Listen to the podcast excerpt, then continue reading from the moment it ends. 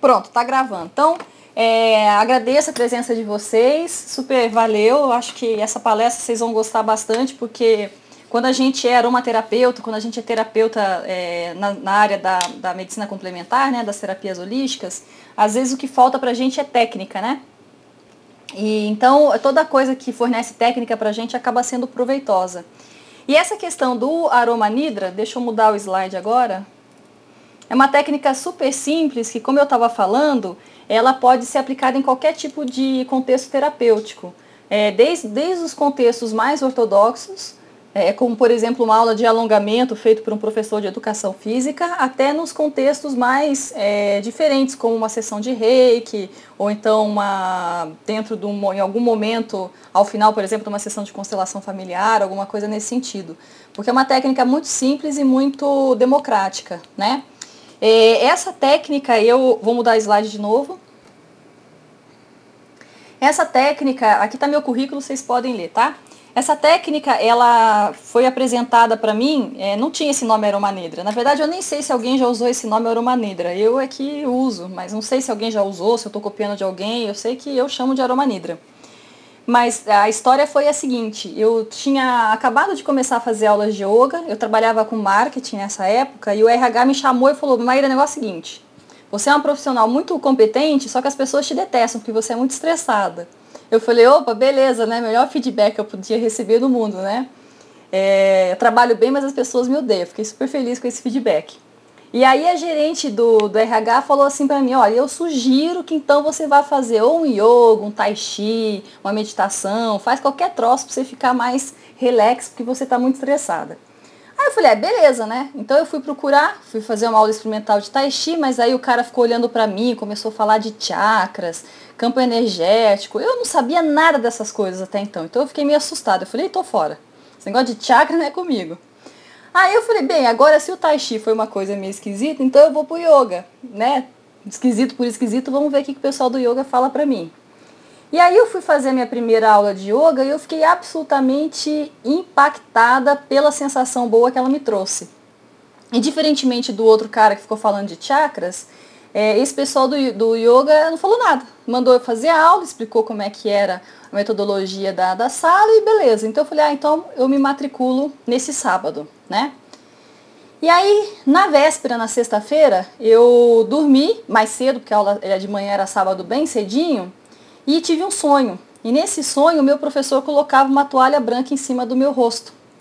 E aí eu acordei assim com aquela imagem e tal, me aprontei, meu marido foi junto fazer essa aula, e a gente foi então é, fazer a nossa segunda aula, que na verdade seria a primeira aula oficial de yoga. E aí uma aula comprida de uma hora e meia, fizemos lá os, os mantras, depois fizemos pranayamas, aí teve os asanas, beleza. Daí o cara mandou a gente deitar, eu já sabia que era o momento do relaxamento, porque eu tinha feito aula experimental. E aí ele não, não começava a técnica, né? A gente já estava sentado durante, a gente já estava deitado durante alguns minutos e o cara não começava a técnica. E aí daqui a pouco ele falou que ele estava colocando é, aromaterapia naquela sessão de Yoga Nidra, daquela aula, daquela prática naquele dia. E aí quando ele chegou perto de mim, eu abri os olhos, porque, bem, abri os olhos, né? Aluno iniciante abre o olho para qualquer coisa. E aí ele colocou um lenço de papel branco em cima do meu rosto. E nesse lenço de papel tinha uma gota de óleo essencial de camomila. Então ele demorou porque ele estava pingando ó, a gotinha do óleo essencial de camomila em, sei lá, 20, 25 lenços e colocando o lenço em cima do rosto de cada um. Bem, na hora que eu vi que aconteceu, que eu tinha sonhado na véspera, eu fiquei com muito medo, né? Aí eu não consegui fazer yoga nidra, nem eu falei, ai meu Deus do céu, bastou pisar o pé nesse lugar que agora eu vou começar a ter evidência. Eu tô fora desse negócio, né? Fiquei muito assustada e até fui falar depois com o professor e falei assim, ah, eu não gostei desse negócio, está vendo que vai acontecer não. E aí o que aconteceu é que o relaxamento foi absolutamente maravilhoso. Claro, né? Imagina, o relaxamento de yoga nidra, yoga nidra já é bom do jeito que é. Ainda o sujeito me coloca uma gota de óleo essencial de camomila romana, pronto, né? Eu fui pro paraíso e fiquei lá. É, e assim então surgiu, o, foi, foi, foi o meu primeiro contato. Foi o yoga e a aromaterapia nasceram juntas na minha vida. É, dois anos depois eu largava o marketing e me tornava professora de Hatha Yoga e já comecei, desde então, é, a usar os óleos essenciais durante o Yoga Nidra, mas assim com muita limitação, porque eu só fui conhecer a aromaterapia de verdade mesmo, estudando a fundo em 2007. Então, de 2002 até 2007, eu fazia uma coisa muito intuitiva no que se refere a usar os óleos essenciais em sala de aula. Não tinha a consciência do que, que eles poderiam fazer. Mas aí quando foi em 2007 que eu comecei a estudar uma terapia, aí sim eu consegui direcionar os óleos essenciais conforme a prática do Yoga Nidra que estava sendo feita. É, e usei isso até 2011, que foi quando eu parei de dar aula de yoga e me dediquei exclusivamente à aromaterapia, né? Então essa é a história do, do negócio. Mas não sei realmente se existe esse termo aroma nidra. Eu pelo menos não tenho conhecimento de outra pessoa que tenha usado, né? Então tá aí, slide número 4. É, ah, uma coisa.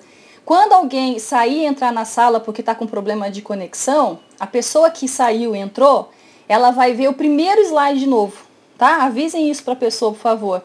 Então ela só vai ver o slide atual a hora que eu der um refresh na página. Então eu preciso ser avisada, porque daí eu dou um refresh na página e a pessoa consegue ver o slide atual, tá? Muito bem, então agora estamos no slide número 4.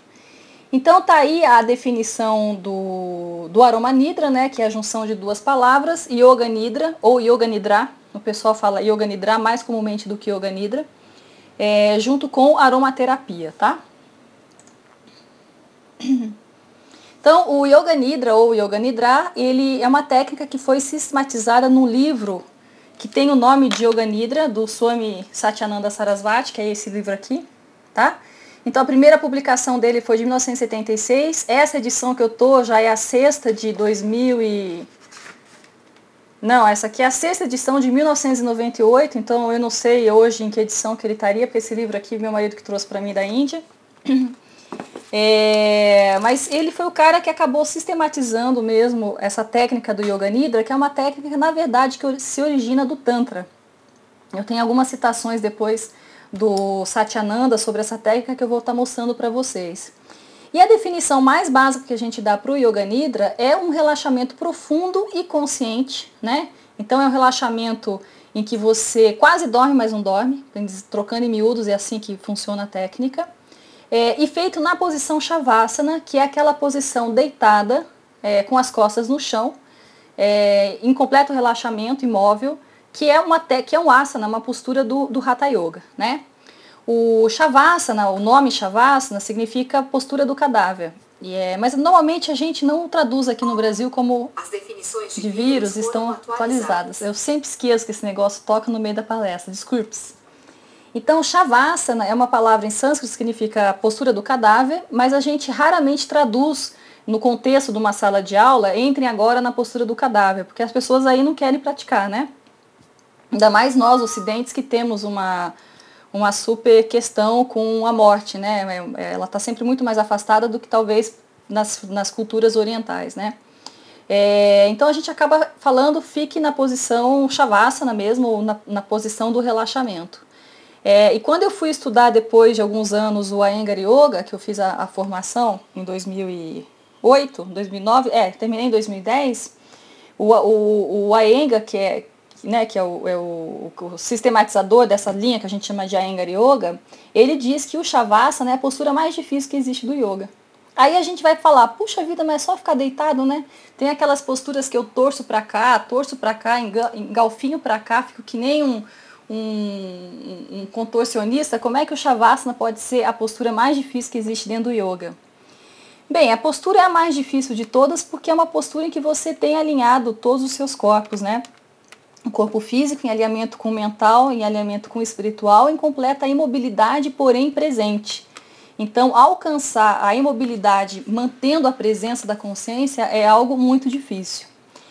É, mas o Satyananda, que já é uma outra, é anterior ao Iyengar uma outra escola, uma outra tradição de yoga também, é, ele já diz que não, que, que, que a postura Shavasana, embora seja uma postura difícil, quando feita junto com a técnica do Yoga Nidra, é uma, uma, uma prática que pode levar a pessoa ao Samadhi, que é a iluminação da consciência, que é um, uma das metas, né, se não a meta de todo praticante de yoga. Mas a minha experiência diz que é muito difícil para as pessoas ficarem em Shavasana sem dormir. Shavasana dormindo é a postura mais fácil da face da Terra. Então, como acho que foi a Ana, não sei quem que falou aí, que os alunos adoram o yoga, é, yoga nidra, é claro, né? Porque quem que não gosta de ficar deitado no chão dormindo? Até eu que sou mais boba, né? No final da aula tinha que dar o yoga nidra para os alunos, queria eu estar tá lá dormindo também. É, agora, manter, se manter acordado durante o yoga nidra, durante uma postura shavasana, é muito difícil. Agora, o que eu acho absolutamente encantador é, na, na maneira como o Satyananda propõe essa técnica do Yoga Nidra, porque também o Yoga Nidra não, não nasceu com Satyananda, ele apenas sistematizou essa técnica em determinado padrão, né? É que ele diz que não tem o menor problema você dormir. É, pelo contrário, o Yoga Nidra sempre tem que ser praticado sem nenhum tipo de esforço. E é claro, né, a gente sabe que essa prática sem esforço, ela se ancora dentro do preceito do Ahimsa, que é a não violência, né, que é um dos códigos, um dos, do, um dos passos daquele caminho de Patanjali que tem do Yoga. É, então, o, o, a prática de você se manter consciente em estado profundo de relaxamento, sem dormir, é uma coisa que vem naturalmente. Então a gente não tem que nem se culpar por dormir, nem achar ruim, nem frear o sono. É claro que você faz um esforço consciente para se manter atento à voz do professor de yoga que está conduzindo aquele relaxamento. Mas não existe culpa no fato de você dormir. E aí é muito engraçado porque teve uma época que eu dei curso de formação aqui em Curitiba e eu tinha assim uma meia dúzia de aluno que trabalhava a semana inteira, professor de educação física, dava aula de de, de educação física numa escola, depois ia treinar time de vôlei em outra noite, aquele povo que fica trabalhando aqueles horários mais loucos, né? E aí eles chegavam sexta-feira à noite ou sábado de manhã para fazer as aulas comigo e eu dava aula de asana e aula de yoga nidra, muito bem. Aí eu ia demonstrar a técnica. Falava assim, então agora vocês vão deitar no chão, vocês vão fazer a técnica com o olho aberto, que é para vocês não dormirem para vocês experimentarem o que, é o Yoga Nidra, mas com a atenção de aluno, não com a atenção de praticante. Bem, os caras dormiam na minha frente de roncar, então eu não sei se eu dava risada, se eu já mandava todo mundo aprovado na matéria, porque eu sabia que nunca ninguém ia conseguir fazer o Yoga Nidra é, sem dormir. Então, assim, se professor de yoga que está se formando para dar aula dormia na frente de roncar, mesmo a gente pedindo para o camarada ficar de olho aberto, imagina um praticante comum que está vindo lá sem maiores pretensões de estar tá aprendendo a técnica para poder passá-la pela frente, né? É, agora sim, depois que você alcança uma maturidade na prática do Yoga Nidra e até na prática do Yoga no modo geral, é, se manter consciente é muito interessante, porque o fato de você se manter consciente é que permite o relaxamento profundo e, mais do que o relaxamento profundo, os insights intuitivos que vão surgindo durante e após a prática, né? É, porque a técnica do Yoga Nidra é uma técnica de autoconhecimento também, como a gente vai ver mais para frente. Muito bem. E o, a aromaterapia, acho que tem mais aromaterapeutas do que professores de yoga na sala. A aromaterapia é uma, uma, um, uma, uma, ciência terapêutica que foi fundada modernamente por, pelo francês, né, pelo químico, engenheiro químico francês René Maurice Gattefossé, quando ele escreveu o livro é, La Aromathérapie, em 1937, é, falando principalmente do poder de cura de alguns óleos essenciais com os quais ele tinha contato já há algum tempo, como a lavanda, né? Então, o Gattefossé, ele era de uma família de industriários do, do business da perfumaria lá na França. Isso nós estamos falando do início, da virada do século XIX para o XX, início do XX até mais ou menos lá segunda, início da Segunda Guerra Mundial. Então ele tinha muito contato com os fornecedores, os produtores de óleos essenciais, porque ele tinha essa indústria que fornecia matéria-prima para a perfumaria. E aí ele começou a estudar os poderes terapêuticos das plantas, é, teve uma experiência de cura de uma queimadura com a lavanda, e aí ele começou a se dedicar e, e, escreveu esse livro, fundando inclusive o termo, né? Porque o termo aromaterapia é dele, não existia esse termo antigamente, né?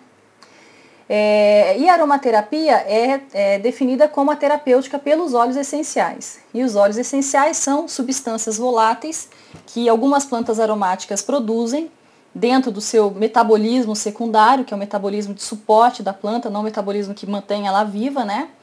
É, que ela produz para poder se relacionar com o meio ambiente. E esses óleos essenciais eles são extraídos por diversos métodos, por diversas tecnologias pelo homem, é, sendo que dessas metodologias, as mais antigas são as que extraíam esses óleos essenciais através de processos de infusão, maceração, É, depois, é, a partir do, do, do, ano 1000, com a destilação, é, com vapor de água principalmente, né? É, apesar de depois ver destilação a vácuo, essas coisas todas, e mais modernamente com os solventes inorgânicos ou então com coisas do tipo dióxido de carbono em estado hipercrítico. Né? Então, esses, essas, essas substâncias voláteis são extraídas e a essas substâncias a gente dá o nome de óleos essenciais. Tá? Eu estou falando um pouco desse beabá básico justamente porque eu sei que na sala tem gente que é do yoga e não da aromaterapia, tá? Vou passar agora o slide. Deixa eu só ler aqui o que, vocês já escreveram. Aí tá a capa do livro do Fossé, porque esse livro é uma edição, é raro, né? Não existe esse livro nem em francês mais. Deixa eu ver o que mais tem aqui que vocês colocaram.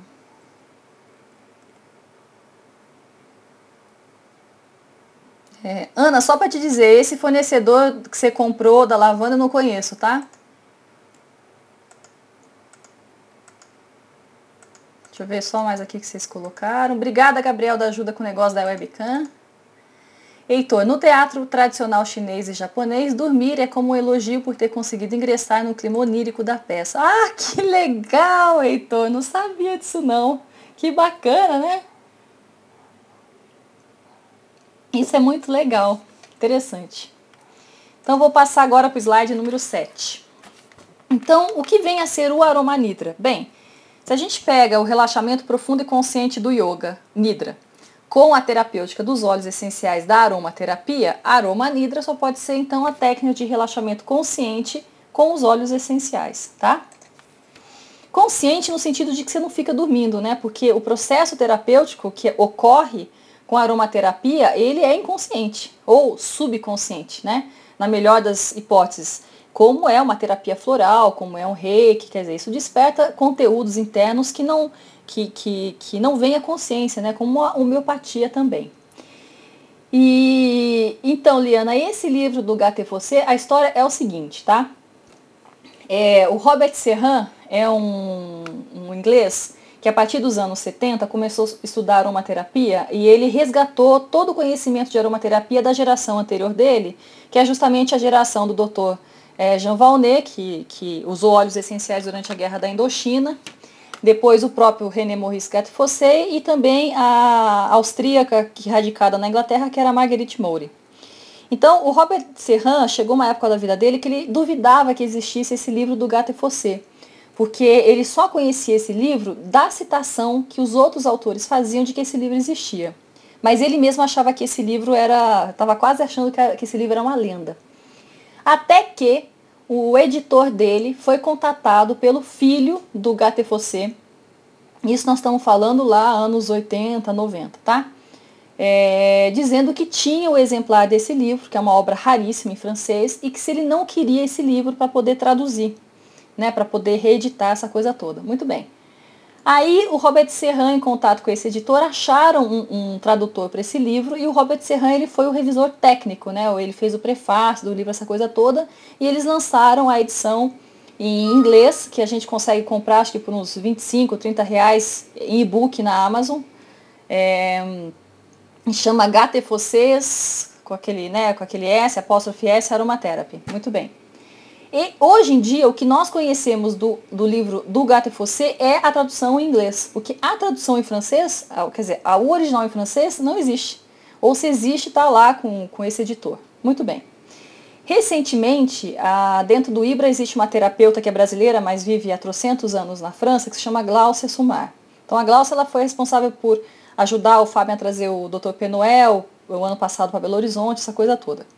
Parece que a Glaucia teve acesso ao original, ou pelo menos a um xerox, um facsímile, não sei, desse livro do Gato Fossé.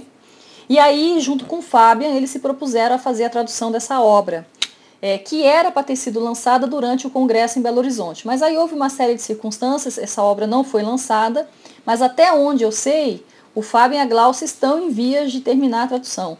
Então eu imagino que o Brasil vai se alinhar né, à Inglaterra e ter essa obra traduzida, porque também não tem mais. Tem em inglês, tem o original raro em francês e acabou-se.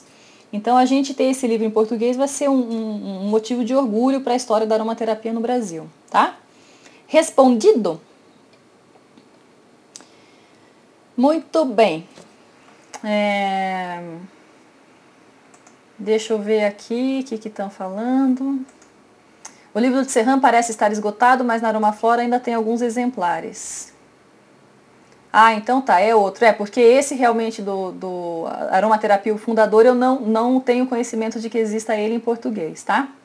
Bem, então voltando para o aromanidra. O aromanidra, é, essa técnica, ela pode, como eu estava falando para vocês no início, ela tem uma aplicabilidade em vários contextos terapêuticos. É, é, realmente muito democrático, porque é uma técnica que não assusta as pessoas. É, a gente não vai ficar falando de coisas muito esotéricas, então, quem é professor de educação física, que está mais acostumado com aula, academia de ginástica, aula de alongamento, pode usar o Yoga Nidra, melhor, o Aroma Nidra, sem problema nenhum. Na aula de yoga, evidentemente que dá para se usar. Terminou uma sessão de massoterapia, também pode ser utilizado. Aí é claro que a gente sempre tem que ter o bom senso, porque uma sessão de Yoga Nidra, ela dura em torno de 30, 40, às vezes 50 minutos. Né? O Aroma Nidra, ele pode durar 20 minutos, que já resolveu, 15 minutos. Você pode até encurtar as coisas, fazer 5 minutinhos. É, você sabendo o jeitão da técnica, você consegue adaptar, né? E em termos de aroma nidra, quando você entra com os óleos essenciais, 20 minutos de inalação tá louco de bom. Não precisa ficar inalando durante uma hora aqueles óleos essenciais, né? Até porque ocorre aquele efeito da acomodação olfativa, então a pessoa bloqueia o, a percepção daquele cheiro. Então a gente reduz um pouco o que, que é o Yoga Nidra para adequar ao contexto da inalação dos óleos essenciais. E aí, é claro, né, não é todo mundo que dispõe de 40 minutos para ficar fazendo relaxamento. Né? Você vai fazer uma sessão de massoterapia que durou lá os seus 50 minutos, então de repente você acrescenta mais 10 para fazer um, um relaxamento com os óleos essenciais. No reiki também pode ser feito após uma sessão de acupuntura, ou até melhor, durante o cara, o cara tá lá todo alfinetado, Aí é, é assim, né? Porque tem acupunturista que tem três salas, aí ele alfineta um, larga lá, vai alfinetar o outro, larga, né? Assim. Agora, quando o cara tá lá acompanhando, fazendo uma mocha, não sei o quê, é diferente. Mas ele pode aproveitar esse tempo em que o cliente dele tá é, com as agulhas para propor uma técnica de, de relaxamento. Não sei se cabe, também não entendo muito de, de medicina tradicional chinesa, mas eu acho que seria possível, né? Se alguém tiver se alguém da sala for aí de acupuntura ou da MTC, pode me dizer se acha que é válido colocar essa técnica nesse contexto, né? Bem, nas sessões de psicoterapia, evidentemente que é possível, mesmo nas sessões em grupo, né, nas individuais, evidentemente, na, em grupo também. Sessões de coaching também, porque às vezes você não consegue a, começar uma sessão de coaching com alguém se a pessoa chega muito ansiosa, muito perturbada. Então é uma boa técnica que você pode fazer antes de uma sessão de coaching iniciar. Nas dinâmicas de grupo, evidentemente, que você também pode fazer, e ou então você pode apenas abrir um espaço para fazer a sessão de aromanidra, que é como eu estou propondo agora de fazer aqui em Curitiba no Portal Mirables, né? É, que funciona, mas as pessoas às vezes chegam um pouco aceleradas, e a única dificuldade que eu senti nesse momento inicial que eu estou dando essa técnica, sem ter feito aula de yoga antes, é que você tem que tem uma conversinha com as pessoas. Então elas têm que sentar, você conversa, sabe? Tipo, já vai abaixando a adrenalina que a pessoa vem lá do lado de fora. Então você conversa, dá uma risadinha, já vai colocando uma musiquinha, manda o povo cheirar um óleo, que é para já dar uma baixada. Aí depois você põe o povo para deitar, tá? Então deixa eu ler aqui as que vocês responderam para mim que Rosana, cabe sim sem problemas. Ah, beleza. Karen, cabe sim. Janice falando para garimpar livro na internet, tá aí sim. Ana Cristina, naturopatia, que é um nome pouco conhecido, utiliza várias dessas técnicas. Ba maravilha, Ana Cristina. Eu sempre fico na dúvida se é naturopatia ou naturoterapia. Se você puder me explicar qual é a diferença entre as duas, eu fico agradecida. A Cida está falando na constelação familiar também, né? Então, muito interessante, tá? Vou mudar o slide, agora slide número 9. Em termos de benefícios do aroma nidra, eles são os benefícios comuns, tanto a inalação dos óleos essenciais quanto da técnica mãe, que é o Yoga Nidra, tá? Então, relaxamento muscular, evidentemente, né? Relaxamento mental também é evidente. E aí eu não vou falar em relaxamento emocional, tá? Porque quando a gente fala em relaxamento, é, o, o polo é mental, emocional, vai tudo junto. Mas aprendizado emocional, sim, é um benefício do aroma nidra. É, porque vocês vão entender isso melhor quando eu explicar a técnica do Yoga Nidra. O Yoga Nidra ele trabalha muito em, no momento dele com o desenvolvimento de sensações opostas. É, porque quer ensinar a pessoa a lidar com a dualidade da vida. E isso gera um aprendizado emocional. Além do fato de você ter vários insights durante a prática, de coisas que te emocionam, coisas às quais você é refratário, as dificuldades que você tem de acompanhar as visualizações que o professor dá. Então, tudo isso gera um aprendizado emocional, né? É, reconexão com o espiritual, evidentemente, mas para as pessoas que se propõem a olhar o aroma nidra do ponto de vista da espiritualidade, né? Porque mesmo o yoga pode ser uma prática física ou uma prática espiritual, depende da intenção que a pessoa coloca no momento em que ela sobe em cima do tapetinho, né? É, e aquilo que eu estava falando para vocês, que acho que foi a pergunta do Heitor, autonomia para o relaxamento. Porque a partir do momento que você aprende uma técnica para relaxar, você consegue se aplicar essa técnica. É, ou então você compra um CDzinho, tem o Anderson Alegro lá do Aruna Power em, em, em São Paulo, que ele é aluno da Micheline, que foi aluna do, do, Satya, do Satyananda, e aí ele grava os CDs de, de Yoga Nidra, então você pode comprar os CDs e praticar em casa. Então é legal conhecer a técnica, ainda mais saber que você pode associar com os óleos essenciais, porque você fica dono do seu próprio relaxamento. Né? Então o relaxamento está dentro de você, ele não está mais nas circunstâncias que acontecem à sua volta. Né? Muito bem, deixa eu ler as, as perguntas aqui. É, o povo está indo no ritmo bom ou eu estou muito acelerada? Vocês gostariam que eu fosse mais devagar? Podem falar francamente que eu não fico chateada, tá? A naturopatia, que é o nome. Não, esse aqui eu já li. Márcia, quais óleos são melhores para uso? Márcia, isso eu vou falar no final da palestra, tá? Patrícia dizendo que o yoga nidra age no sistema nervoso central, né? Isso mesmo. É... Então, beleza, tá ótimo, né? É porque assim, palestra pela internet, se a gente ficar falando devagar, também vocês dormem, né? Porque dar aula pela internet é uma coisa muito esquizofrênica. Porque eu acho que vocês estão me ouvindo e uhum, uhum, fazendo assim para mim, né? E ao mesmo tempo eu fico me ouvindo. Então eu tenho que ser plateia e tem que ser. É meio estranho, é esquisito. Então, né, eu tenho que né, fazer um teatro que para vocês não dormirem aí do outro lado. Então vamos ver. O CD, Elaine, deixa eu achar o site aqui do Anderson. Pera aí, deixa eu caçar aqui na internet. Pera aí. É Aruna. Sabe que o Gabriel não sabe, Gabriel? Aruna Yoga. Pera aí que eu já descubro aqui. Aruna Yoga. Aruna é do jeito que se fala, tá? Aruna, com R, um R só. Aruna Yoga com y.com.br. Clica lá, que aí você entra na sala do. Você entra lá no, no site do Anderson e lá você compra o CD de, de Yoga Nidra dele, tá bom? Muito bem. Então, o Gabriel está complementando para nós aqui que na teoria do Yoga Nidra é dito que as técnicas atuam em todos os coxas, que são os corpos, né? É... E a Maíra provavelmente comentará, é, não sei se eu vou comentar tão profundamente assim, eu vou falar, mas não na linguagem do yoga, tá, Gabriel? Porque é, no Aroma Nidra eu acabei tirando toda a menção do, do, dos corpos que o Satyananda menciona, né? Ele elenca, que é da, da teoria do Tantra, tudo, porque senão fica muito exaustivo para quem não é do contexto do yoga, tá bom? Muito bem. Então deixa eu passar aqui para frente. E aí a pergunta é o seguinte, se a técnica do Yoga Nidra é tão boa, por que juntar os óleos essenciais? Quer dizer, não seria mais eficiente ou mais correto, né? Apenas ficar com o Yoga Nidra, quer dizer, por que, que eu tenho que enfiar um óleo essencial para o sujeito cheirar se ele já está lá numa técnica que é tão boa por si própria? Muito bem. Eu acho que quando você junta os óleos essenciais na técnica do Yoga Nidra, a primeira coisa que acontece é que aumenta o prazer com a técnica. Claro, se a pessoa estiver cheirando um, um cheiro que ela gosta, né? Porque se a pessoa, por exemplo, odeia lavanda e você enfia uma lavanda no nariz dela, ela vai odiar o Yoga Nidra e nunca mais vai querer de relaxamento na vida dela. Então, quando você acerta o óleo essencial, porque isso é importantíssimo, né?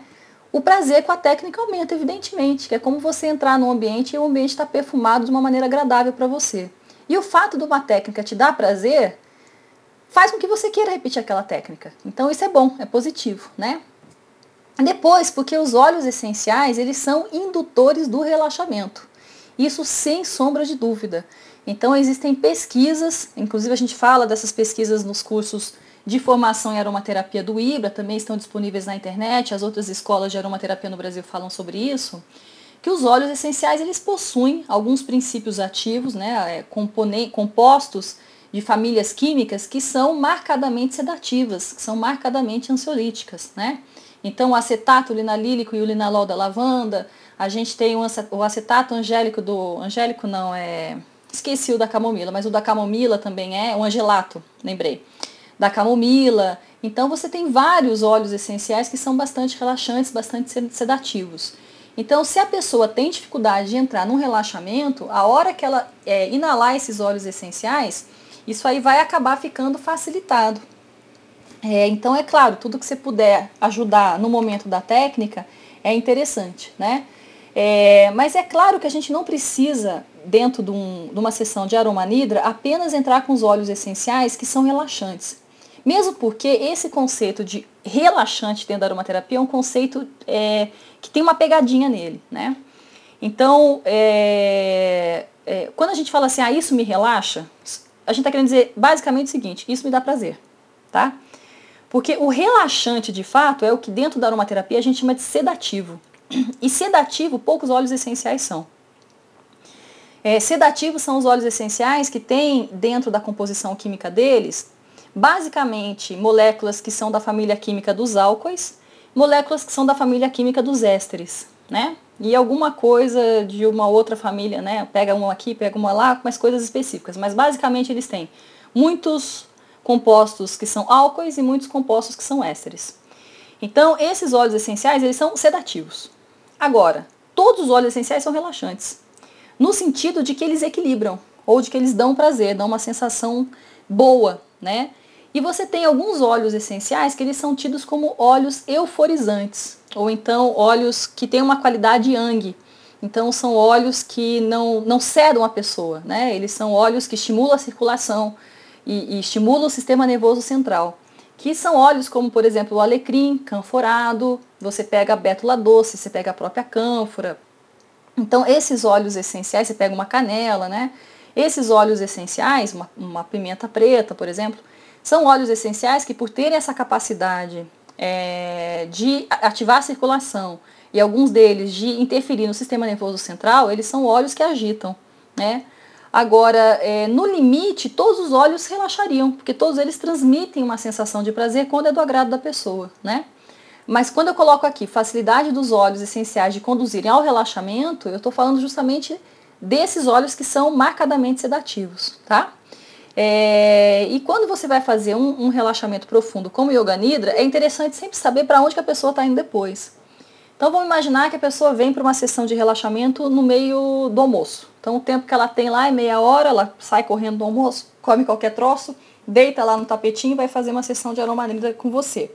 Sendo que depois de meia hora ela tem que acordar, pegar o carro, dirigir e voltar para o trabalho. Bem, não dá para você enfiar uma camomila para uma pessoa dessa cheirar. Porque ela vai, mas não volta. Então, nesse caso, você coloca um óleo essencial que a gente não chama de relaxante. Vai colocar, de repente, um alecrim, vai colocar uma hortelã-pimenta, ou uma hortelã do campo, alguma coisa nesse sentido. Não são óleos propriamente relaxantes, no sentido de sedativos, mas são óleos que vão trazer um bem-estar para a pessoa, permitindo que ela né, esteja desperta para fazer as atividades que lhe resta no final do dia, certo? Muito bem. Outro lance que os óleos essenciais fazem é uma conexão muito imediata, rápida, instantânea com o sistema límbico que é aquela zona no cérebro onde a gente guarda as nossas memórias, as nossas emoções, né? Então, e também é está a sede dos nossos instintos, principalmente aquela questão de, de, de luta ou fuga, quando você é estimulado por um fator estressante. É, e o sistema límbico é uma caixinha de Pandora. A hora que abriu lá, aqueles conteúdos que são sub ou inconscientes surgem, e é justamente o que você vai estar trabalhando durante o Yoga Nidra. Então, é mais ou menos como a gente começar a tomar um floral e sonhar. Então, com óleo essencial acontece a mesma coisa. Depois de uma aula de, de, de aromaterapia, que o povo fica cheirando daqui, cheira de lá, duas coisas acontecem mais frequentemente. Naquela noite a pessoa não dorme, seja pela quantidade de informação que está na cabeça dela, né? Porque se abre um mundo novo, então a pessoa fica tão excitada que não dorme. Seja por conta da quantidade de estímulo olfativo que ela teve, mas principalmente porque ela sonha é uma doideira. Porque você está o gatilho olfativo daquele aroma que você está sentindo está abrindo essa caixinha de Pandora. Então essas imagens, essas imagens arquetípicas, essas memórias, essas coisas todas que você guardou nessa zona do sistema límbico, vêm à tona. E isso os óleos essenciais fazem de uma maneira imediata, muito mais rápida, eficaz e prazerosa do que a própria técnica do Yoga Nidra. É muito difícil para uma pessoa inexperiente na técnica conseguir ter acesso a intuições subinconscientes apenas pela técnica do Yoga Nidra. A pessoa precisa ter uma predisposição a isso, precisa ter um, bem, precisa ter uma entrega à, à, prática. E isso é muito difícil da pessoa adquirir com três meses, quatro, cinco meses de, de prática. É um ensinamento de uma vida, né, na verdade. Às vezes sessão, você vai fazer uma psicoterapia, você fica lá um ano e não consegue extrair conteúdo nenhum do teu cliente, né? É, porque realmente não há uma predisposição para fazer aquilo. Agora, com os óleos essenciais, não tem esse negócio de predisposição. Eles vão lá dentro e fazem, e acabou-se, né? É por isso também que cabe ao professor, né, ou ao condutor do Aromanida ter muito preparo para aguentar o tranco. Porque é, não, é, não é comum, mas também acontece, não é raro, não é comum, mas também não é raro, tá? As pessoas fazerem o aromanidra com os óleos essenciais e tá lá no meio da prática começar a chorar. Isso acontece também com reiki, com acupuntura. Ah, vocês sabem, né, gente? Vocês são terapeutas holísticos, vocês, vocês sabem que esse tipo de coisa acontece. Então, é, quando você coloca o óleo essencial lá dentro, você tem que saber o, o, que pode acontecer e tem que segurar a peteca depois, tem que segurar o tranco, né? É, então a gente até tem que saber se aquela pessoa está disponível para fazer um relaxamento de aroma nidra. Nesse sentido, eu acho que é até bom que a pessoa durma, né? Porque às vezes o conteúdo que pode surgir é um conteúdo para o qual ela não está ainda preparada para lidar, então ela dorme, né? Às vezes é só cansaço, mas às vezes é fuga. Então, se tem que fugir daquele momento, foge, né? E aí, é claro, a gente tem que entender que como aromaterapeuta ou sei lá o que que está fazendo, professor de yoga, por exemplo, né? Que está fazendo a, o aroma nidra, é, a gente, é, cada macaco no seu galho, né? A gente vai até esse ponto, da, daquele ponto em diante a gente passa para um psicoterapeuta, passa para um psicólogo, né?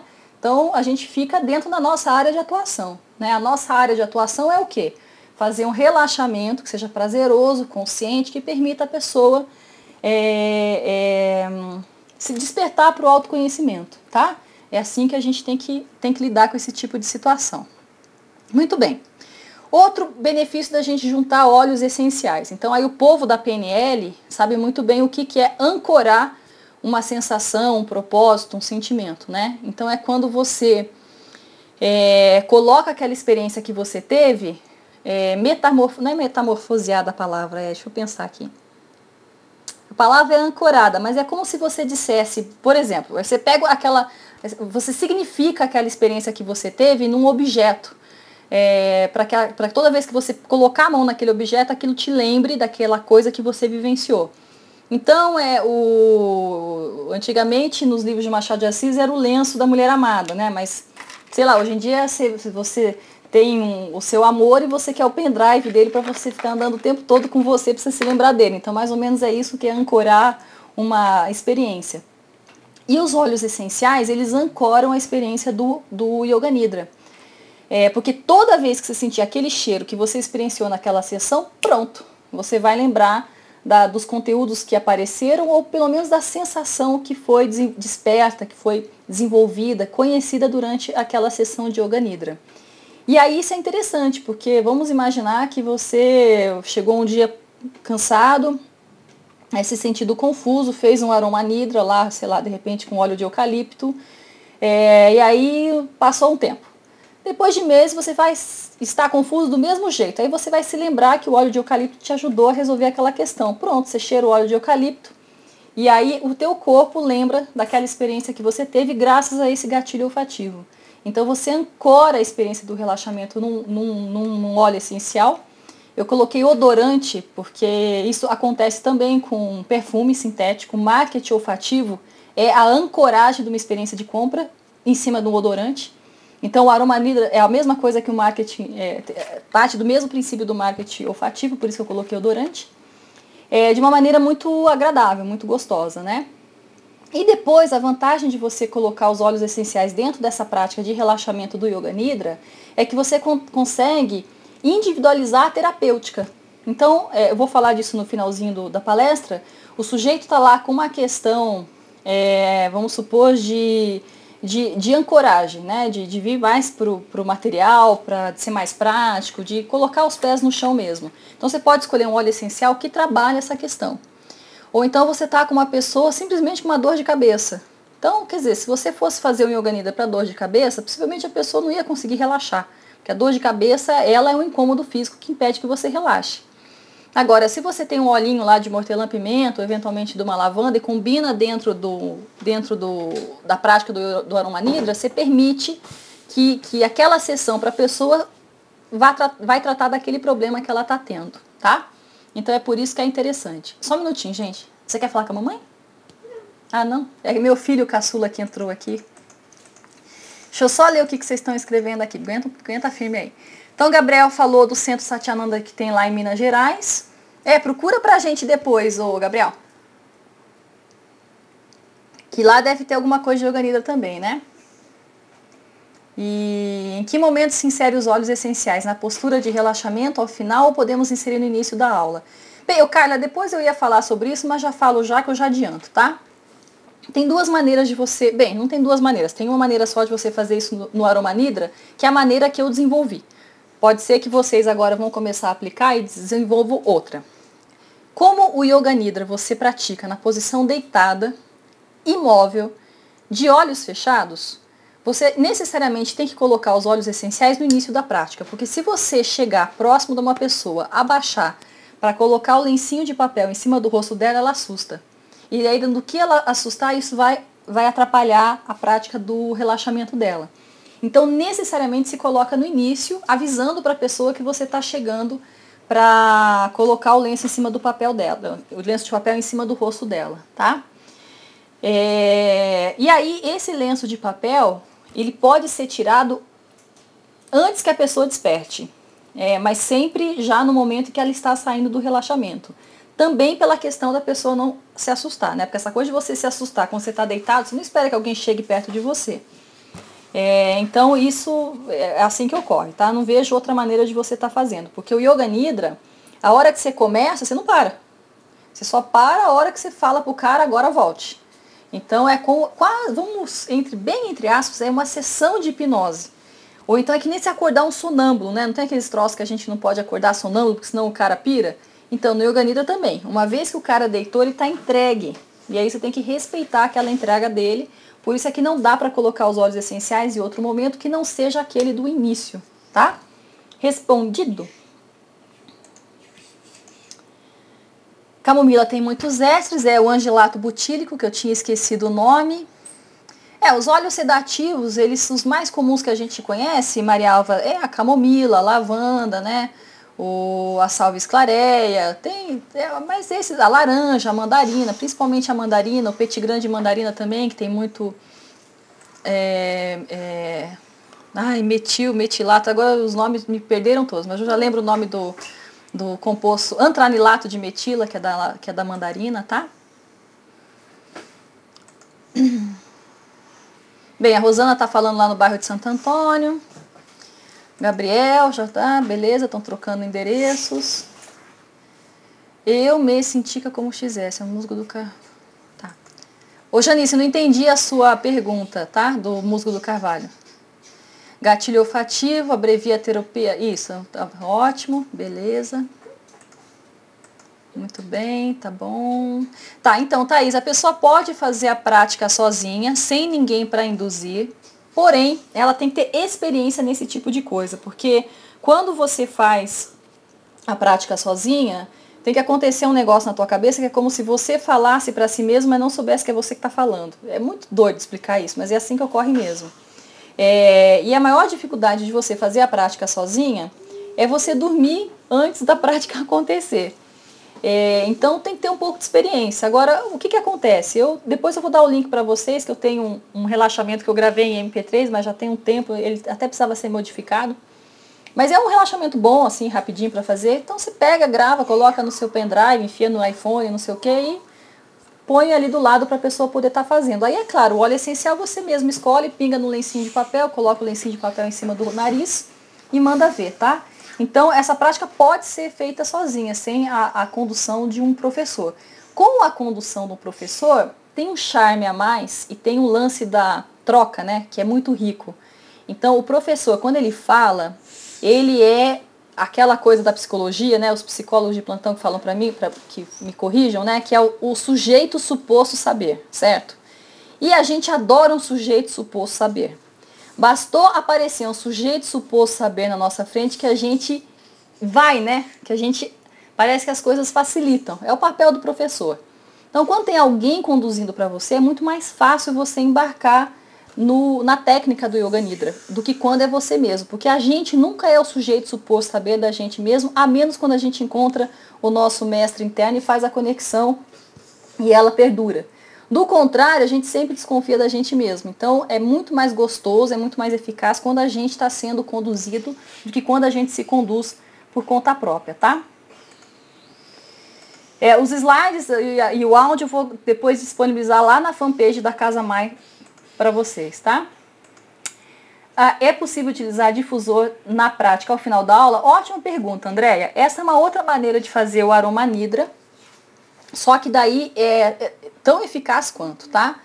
Só que daí o que acontece é o seguinte, toda inalação que você faz próximo do nariz é uma inalação é, mais eficaz e ela pode ser individualizada. Então, quando você tem, imagina você tem uma sala de 20 pessoas, né? Então, já é uma sala grande. Ah, tá, vamos pensar num, num contexto de uma sala de aula, uma sala de prática, uma sala de aula que cabe umas 5 pessoas. Você pode ter lá uns dois, três difusores, no final da prática, você coloca os óleos essenciais lá e fica no ambiente. A pessoa vai sentir aquele aroma, né?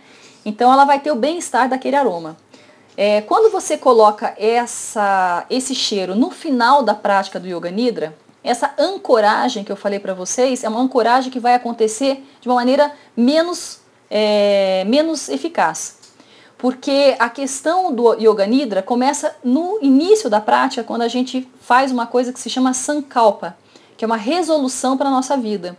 E os óleos essenciais, quando eles se juntam com esse sankalpa, é que acontece a mágica.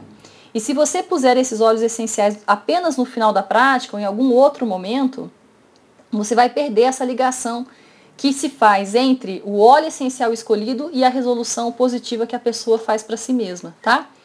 É, você vai entender isso melhor quando eu falar da estrutura do Yoga Nidra. Agora, é claro, você pode vaporizar no ambiente. É que a vaporização no ambiente ela é sempre menos eficaz do que a inalação direta e não pode ser individualizada. Então você tem que achar um óleo essencial que agrade a todo mundo. E a gente sabe que isso é uma coisa quase impossível de acontecer. Eu só conheço dois óleos essenciais que agradam quase que a 100% das pessoas, que, é, que são os óleos cítricos, né? Junto com o capim-limão. Tirou laranja, tirou limão, siciliano, porque o limão Tahiti não é todo mundo que gosta, mas tirou a laranja maga, tirou o limão siciliano e o capim cidreira, todos os outros óleos essenciais, numa sala com três pessoas vai ter alguém que não goste. Então acaba ficando um pouco mais difícil você escolher esse óleo essencial. Por um outro lado, na questão prática, você jogar o óleo essencial no aromatizador de ambiente, nossa senhora, é muito mais simples. Porque eu já cheguei a fazer yoga nidra com, sei lá, 30, 40 pessoas numa sala de aula e minha filha, você fica lá pingando os negócios lá que não acaba nunca. Aí você fica lá uns 10 minutos pingando óleo essencial no lencinho e isso demora muito até você passar por todo mundo tal. Então, quando acontecia de ter mais de 15 pessoas numa sala de aula, eu já ia pingando os óleos essenciais enquanto o povo estava no asana. E eu, hora que eu dava alguns asanas de permanência deitado, sentado ou deitado, sei lá o quê, eu já ia pingando os óleos essenciais, porque senão chegava na hora do yoga nidra e não dava tempo, tá? Então essas questões práticas vocês vão perceber quando vocês começarem a aplicar a técnica. Júlio César, para quem não é yoga nem terapeuta, é, ah, bem, tá bom, então tá bom, obrigada da palestra. Pode ser aqueles óculos olfativos usados pelo Dr. Daniel Penuel? Pode, Thaís. É, então, Gabriel está dizendo que depois passa os MP3 para gente. Legal. Além do lencinho difusor, já falei para vocês. A lavanda é o SOS do aroma. Podemos usar para na prática do pode, a lavanda pode ser utilizada. A única questão com a lavanda é que não é todo mundo que gosta, tá? Posso fazer o inalador e direcionar um pequeno vaporizador no rosto da pessoa? Ah, isso eu nunca tentei, Marta. Você tenta e depois você conta pra gente se deu certo, tá? Eu acho que a ideia é válida, embora me pareça, a princípio, esquisito ter um vaporzinho é, direcionado no rosto da pessoa, porque a pessoa está deitada de barriga para cima. Então existe uma dificuldade técnica de como é que você vai direcionar o vapor, mas talvez eu não esteja visualizando o que você está. Agora, essa questão do tampar o nariz foi até bom você ter falado. Ô Tarik, faz favor, pega um, um lencinho de papel higiênico lá para a mãe no banheiro. Que eu vou mostrar para vocês como é que a gente tampa o nariz, porque não pode tampar o nariz, tá? Então foi bom você ter falado isso, que tem gente que odeia ficar com troço no nariz, então tem jeito de colocar o lencinho, eu quero mostrar para vocês. Bem, já vi que a palestra vai passar, viu, das 8h45. Tudo bem? Eu ia até 8, 8 9 horas para vocês? Daqui para a mamãe.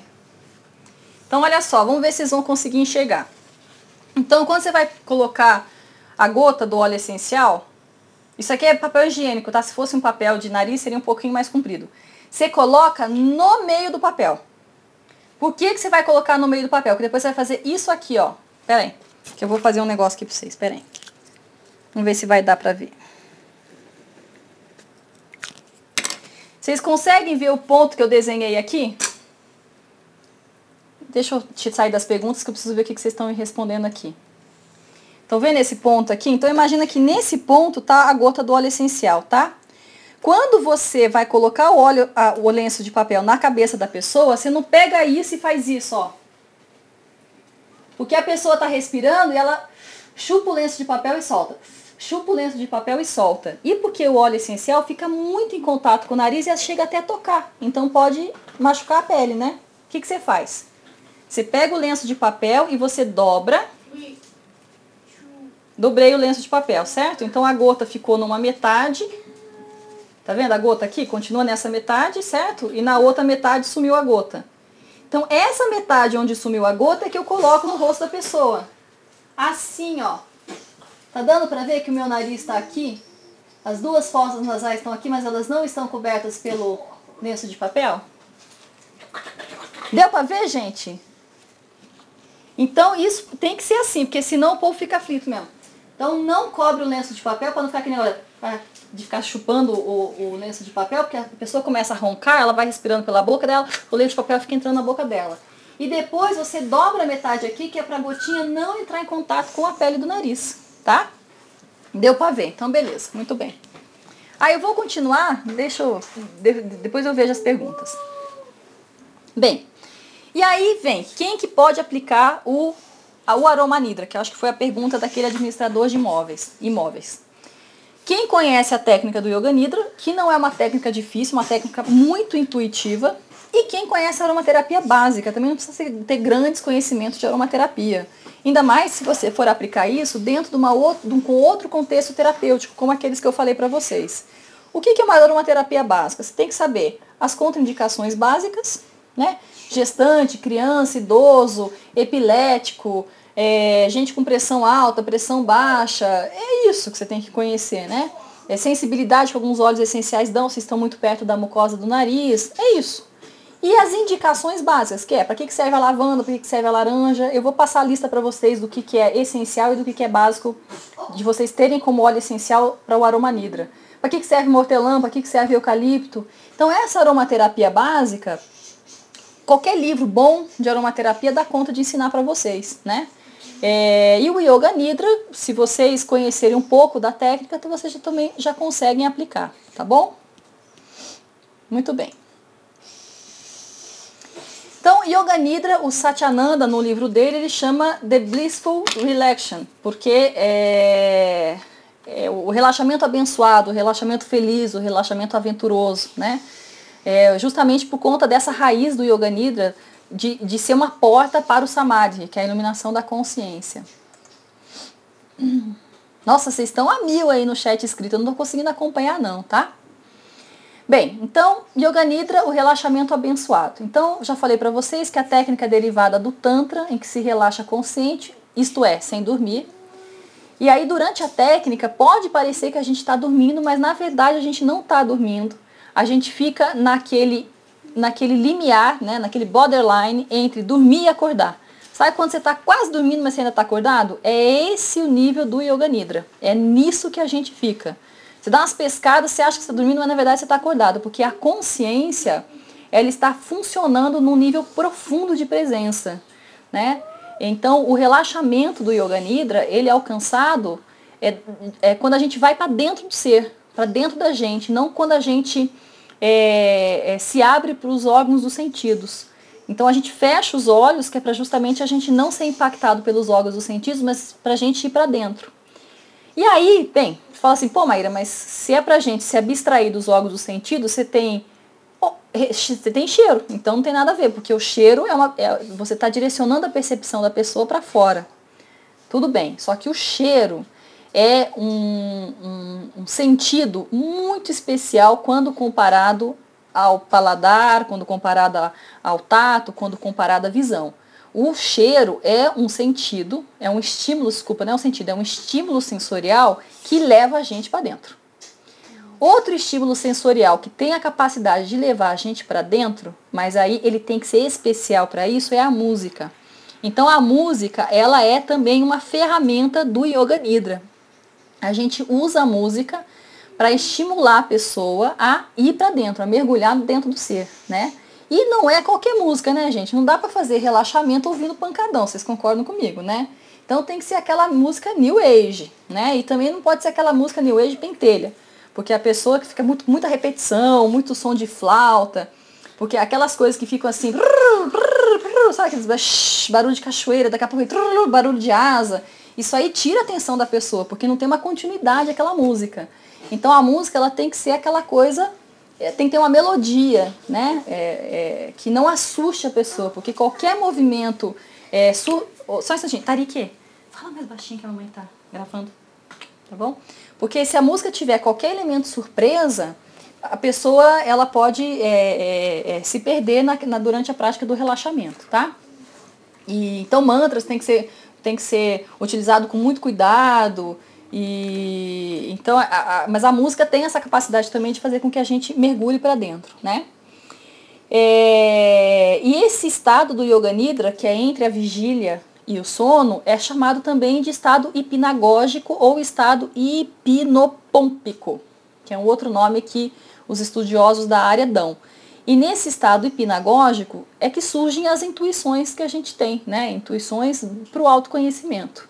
É, o Satyananda até fala no livro dele de percepções extrasensoriais, mas aí eu não quero entrar no mérito da questão porque eu acho que foge muito, né? O importante é a gente saber que os conteúdos que estão inconscientes surgem em forma de intuição para a gente é, dentro do, do momento dessa prática, tá? Posso ir para frente, gente? Tudo bem até aqui?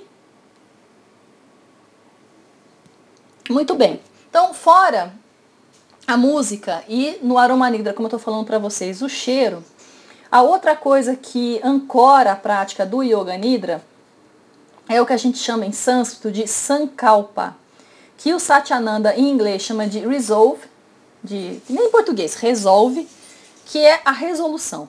Muito bem. O Sankalpa é uma frase é, curta, curta e grossa, né?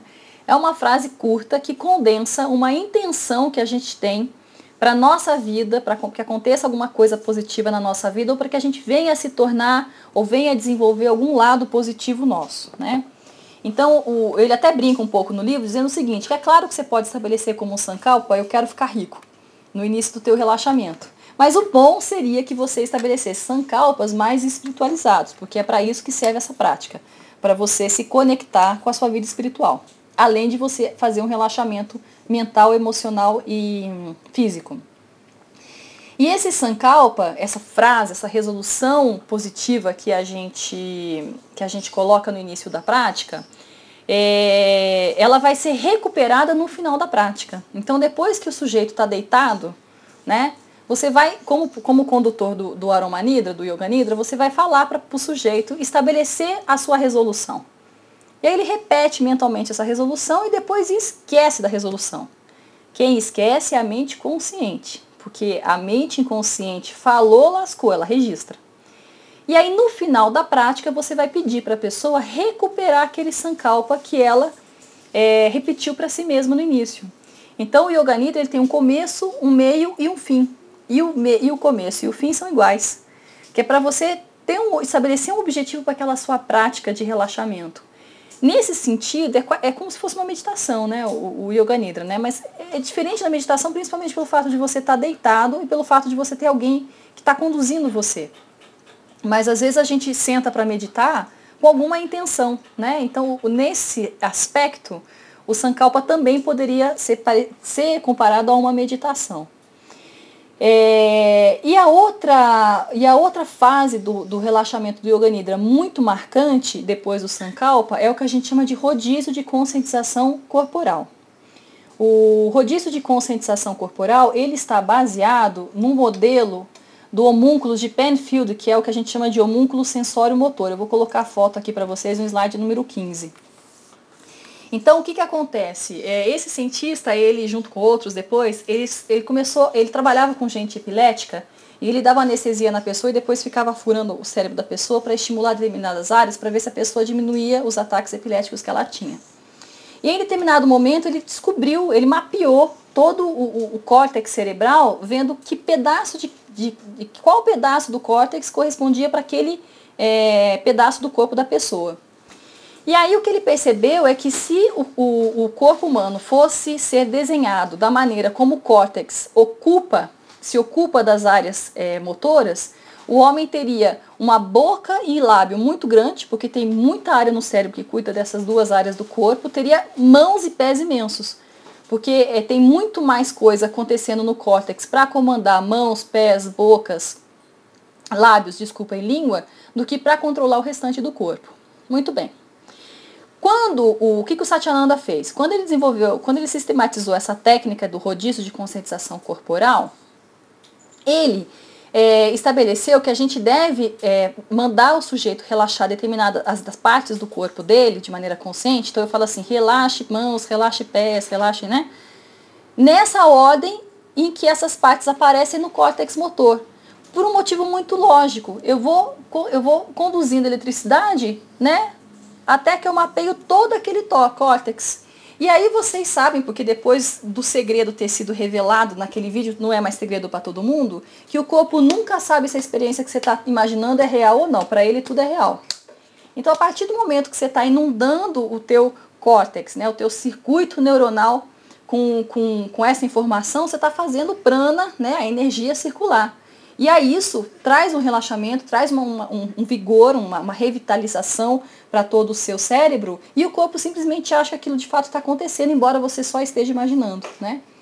Então, é, é, nesse sentido, essa sequência do, da técnica do relaxamento, ela tem que ser feita por essa questão da localização dessas áreas, desses circuitos neuronais dentro do nosso cérebro, tá? Muito bem. Deixa eu passar para frente. É, sentada, Thaís, até poderia ser feito, né? Numa situação que a pessoa não pode deitar, ela senta. É, o ideal é deitado, mas sentado é melhor do que nada, né? Depois do rodízio de conscientização corporal, o Yoga Nidra parte para uma, é, uma fase mais profunda, que é a fase em que ele vai ensinar a pessoa a lidar com os pares opostos. Então ele vai, vai, fazer com que a pessoa desperte a sensação de ser muito leve, muito pesado. Desculpa, muito pesada, muito leve. Ele está sentindo calor, sentindo frio. É, dela está se sentindo é, com dor e felicidade, é, alegria e tristeza. Então, a pessoa vai vivenciando esse, essas sensações opostas. O, o, professor é que vai conduzindo esse tipo de, de sensação, vai sugerindo à pessoa esse tipo de sensação. E isso tem uma razão muito simples, né? É, a gente precisa aceitar a dualidade da vida. Então, quando o nosso corpo vivencia esses pares de sensações opostas, então é assim. Na prática é assim. É, desperte a sensação de que seu corpo é pesado. Aí depois você fala, agora afaste essa sensação e desperte a sensação de que seu corpo é leve. Afaste essa sensação e volte a ter a sensação do peso natural do seu corpo. Muito bem. Você conduziu a pessoa de um extremo a outro. Na imaginação dela. Só que por conta de que o corpo da gente não sabe o que é real, o que é imaginação da nossa cabeça, você na prática fez com que a pessoa lidasse com a dor e com o prazer, né? com o extremo oposto do outro. E isso faz com que ela aprenda a lidar com esse tipo de coisa. E esse aprendizado ela acaba carregando depois que termina a prática do Yoga Nidra para sua vida lá fora. Então é, é, Isso é que é interessante dessa, desse momento do Yoga Nidra que trabalha com as sensações opostas. Depois das sensações opostas, a gente entra para uma parte do Yoga Nidra que é o desenvolvimento de imagens arquetípicas, né? Então, o objetivo de pedir para a pessoa imaginar determinadas cenas arquetípicas é fazer com que aqueles conteúdos que são, né, que estão que no, no, no DNA da raça humana, sejam expressos na consciência dela. Então, você pede, por exemplo, pede para a pessoa imaginar um deserto de areia, o oceano infinito, é, montanhas cobertas pela neve, pássaros voando no pôr do sol, uma vela acesa, um yoga em meditação dentro de uma caverna, criança sorrindo, é, um campo de girassóis. Você vai trabalhando com um céu estrelado, a lua cheia, enfim. Você vai trabalhando com essas imagens que a gente chama de arquetípicas, porque elas expressam determinados conteúdos inconscientes que vão vir à consciência de uma maneira muito agradável e, e, e tranquila, né?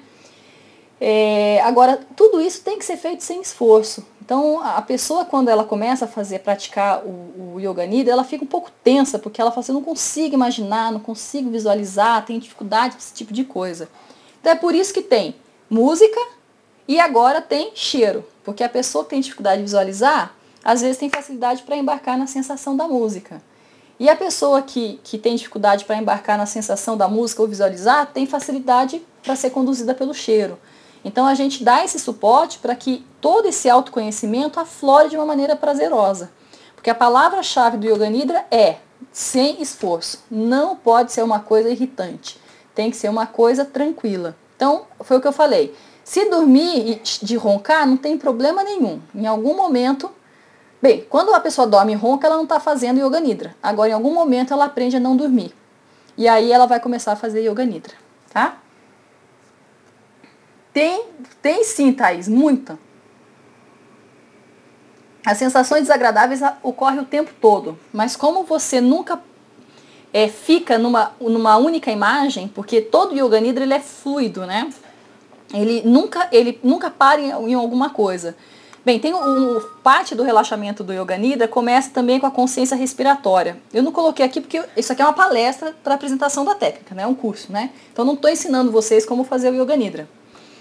É, mas tem uma, uma, parte anterior que, é, que são exercícios respiratórios. Então, o que acontece é o seguinte, você faz o exercício respiratório, daqui a pouco você já vai para a sensação, vai para um rodízio de conscientização, vai para a sensação, vai para uma imagem, e as imagens mudam. Então, nunca a pessoa fica o tempo todo naquela mesma coisa. É por isso que não tem problema. Então pode surgir uma sensação ruim, vai surgir uma sensação ruim. A pessoa, se não dormiu, vai se lembrar de que teve uma sensação ruim e depois ela vai para casa com aquela questão. Mas no momento do Yoga Nidra, como rapidamente você já passa para uma outra parte dele, você não fica perdurando naquela sensação ruim, tá? Agora, ter sensações ruins faz parte do jogo, né? Se a gente só se afasta das sensações ruins, a gente nunca vai conseguir é, aprender as sensações boas também, né? Esse trabalho com o casal é eficaz? Olha, Ana, eu, eu não sei, eu nunca fiz assim um trabalho direcionado com o casal. Ou eu fiz em aula particular, ou eu fiz no contexto de uma aula de yoga. É, eu acho que daí me falta é, é, o treino de, de, psicóloga, de psicoterapeuta que eu não tenho, para dizer como é que você poderia conduzir o trabalho para uma questão é, de casal. Porque o Yoga Nidra, ele não, o Yoga Nidra ele é, ele é bem sistematizado, ele tem começo, meio, fim, a técnica assim, depois passa para aquilo, passa para aquilo outro. Então, é, teria que ter um conhecimento realmente de psicologia para poder direcionar por alguma questão mais específica, tá? Eu, eu não saberia como fazer isso, mas eu acho que sim, acho que existe a possibilidade, tá? Bem, então, Yoga Nidra, você dorme sem estar dormindo. E aí o Satyananda fala, nos sonhos você não tem controle, né? É uma delícia sonhar, principalmente quando o sonho é bom, né? Então você voa, certo? Você é, come um monte de coisa e não engorda, é uma maravilha você sonhar. Só que no sonho você não tem controle. Agora, no Yoga Nidra, você é o próprio criador do sonho. Né? Isso é metafórica e literalmente. E aí, isso aí eu traduzi da página 171 do livro do Satyananda, para vocês perceberem quais são a frequência das ondas mentais que se alcança dentro do Yoga Nidra. Então, quando a gente está acordado, quem está operando é nossa mente consciente, certo? Então a gente tem consciência dos estímulos sensoriais externos, é, tem um conhecimento do que está acontecendo à nossa volta, né? E o padrão de onda mental predominante é as ondas betas, que tem uma frequência de 13 a 20 ciclos por segundo, certo? Isso uma pessoa adulta, né? Porque a gente sabe que as crianças até 7 anos, elas têm um cérebro predominante em onda alfa. É por conta disso que as crianças até 7 anos são muito criativas, aprendem fácil e eventualmente têm percepções extrasensoriais e depois vai crescendo, o cérebro começa a predominar na onda beta. No Yoga Nidra, o padrão de onda mental é, é dominante é o alfa quando a gente está naquele meio termo entre a vigília e o sono, né? Então, é, o que acontece é que se, se chama de mente superconsciente, estado hipnagógico, hipnagógico ou estado hipnopômpico, e é aquela fronteira entre nem cá nem lá. É, isso proporciona um relaxamento profundo, é, às vezes até muito maior do que o próprio sono profundo, é, percepções extrasensoriais, sonhos conscientes, visualizações, intuições e tudo mais. Aí depois, quando a gente dorme de fato, a gente começa a ter frequências de ondas mentais que são mais baixas, teta, delta, né? Então o, a gente acessa a mente, a gente não, a gente não tem mais percepção de nada. Tem a mente subconsciente, a mente inconsciente. É, e aí realmente é o, o, o mundo do, dos instintos, né? Mas aí já pertence ao sono profundo, tá? Os estados de meditação também vão para esse, começam nesse nesse, nesse padrão alfa e podem descer até a delta, né? Posso passar para frente, gente? Não precisa copiar, porque depois eu vou deixar esse, esses slides para vocês na internet, tá? Posso passar para frente? Beleza. Então, slide número 20. Agora vamos falar um pouco da aromaterapia. O Fabian Laszlo, que é o, o, o, o proprietário da Laszlo e idealizador do Ibra, ele diz que a aromaterapia é a aromaterapia do terceiro milênio, porque os óleos essenciais são capazes de tratar ao mesmo tempo do corpo, o nível fisiológico, tratar da mente, né, das emoções, o nível psicológico, e tratar da alma, né, o nível energético e espiritual. Então, como o Yoga Nidra também lida com essas três partes do ser, o Gabriel lá, na, lá em cima estava falando dos coxas, né, que são os corpos é, é, do ser, né? Então aqui eu estou simplificando e falando em corpo, mente e alma. Então você junta a fome com a vontade de comer, né? Porque se o Yoga Nidra é a técnica que lida com os coxas, com os corpos, né? Os corpos e suas várias densidades, a aromaterapia é a matéria, a substância que também faz esse tipo de coisa. Então, quando você junta as duas coisas, você está potencializando a atuação terapêutica em todos os níveis do ser, do sutil ao mais denso, tá? Então tá aqui, né? O ser tem a dimensão física dele, em que os óleos essenciais vão estar atuando com as suas propriedades químicas, né, os seus princípios ativos. É, tem a, a, sua dimensão emocional, mental, que os óleos essenciais vão estar atuando é, na questão de, de, dos gatilhos olfativos do sistema límbico, ou então atuando em níveis hormonais, é, que também interferem no, no comportamento da pessoa, e na questão energética e espiritual, que seria a aromaterapia vibracional, que através da frequência dos óleos essenciais entre em ressonância com o corpo, permitindo que algumas modificações ocorram nesse nível energético, tá? E aí, como é que a gente é... como é que a gente vai selecionando os óleos essenciais para poder utilizar durante o Yoga Nidra? Muito bem. Quando a gente tiver numa sala de aula, né, praticantes que são iniciantes nessa técnica do aroma nidra, é melhor a gente escolher óleos essenciais que vão atuar mais na questão física. Então, quem entende de floral, não tem aquele negócio que floral de Saint Germain vai para o vai pro etérico, floral da Califórnia pega bastante o físico, não tem uns negócios assim? Na homeopatia também tem. Você vai pegando dinamizações do tipo CH, você vai pegando mais no físico. Aí você vai dinamizando SD, M, você vai pegando é, frequências que são mais sutis. Então, tem óleos essenciais, todos eles têm informação energética, né? Vibracional, mas tem óleos essenciais que a gente pode dizer que eles são mais densos na, na informação que ele traz. Ou então que são óleos que têm uma aplicação física muito pronunciada. E aí, quando as pessoas são praticantes iniciantes de aromanidra, vale a pena a gente entrar com esses olhos, até para não assustar o sujeito, né? Ficar falando de percepções extrasensoriais, vai acontecer com o, o, praticante nosso, que nem aconteceu eu com o cara que ficou falando de chakra quando eu fui conhecer o Tai Chi, lembra? Então é melhor você falar o seguinte, olha, hoje nós vamos fazer uma prática de relaxamento profundo, é, eu vou conduzir essa prática para que você não durma. Então você entra no, na informação básica, nada de ficar falando de, de coisa que a pessoa não está acostumada, né? É, e aí, para facilitar o seu relaxamento, eu vou te dar um óleo essencial ansiolítico, ou então um óleo essencial para tratar a sua dor de cabeça, ou de repente hoje eu percebi que você está resfriado, que tá um óleo essencial que ajuda a descongestionar o nariz. A pessoa está lá um pouco enjoada, tal, entra com um óleo essencial que vai ajudar nessa questão do enjoo. Ou então, às vezes, o dia está muito calor, então você pode colocar um óleo essencial que refresca.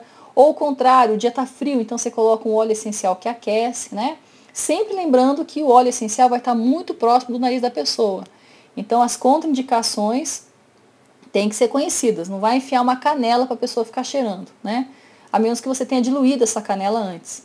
E aí você coloca essa canela, mas ainda assim eu penso que fazer uma inalação, fazer uma de 40 minutos tirando canela é para a pessoa sair com dor de cabeça depois. Mas enfim, tem outras coisas que aquecem. Uma laranja aquece, né?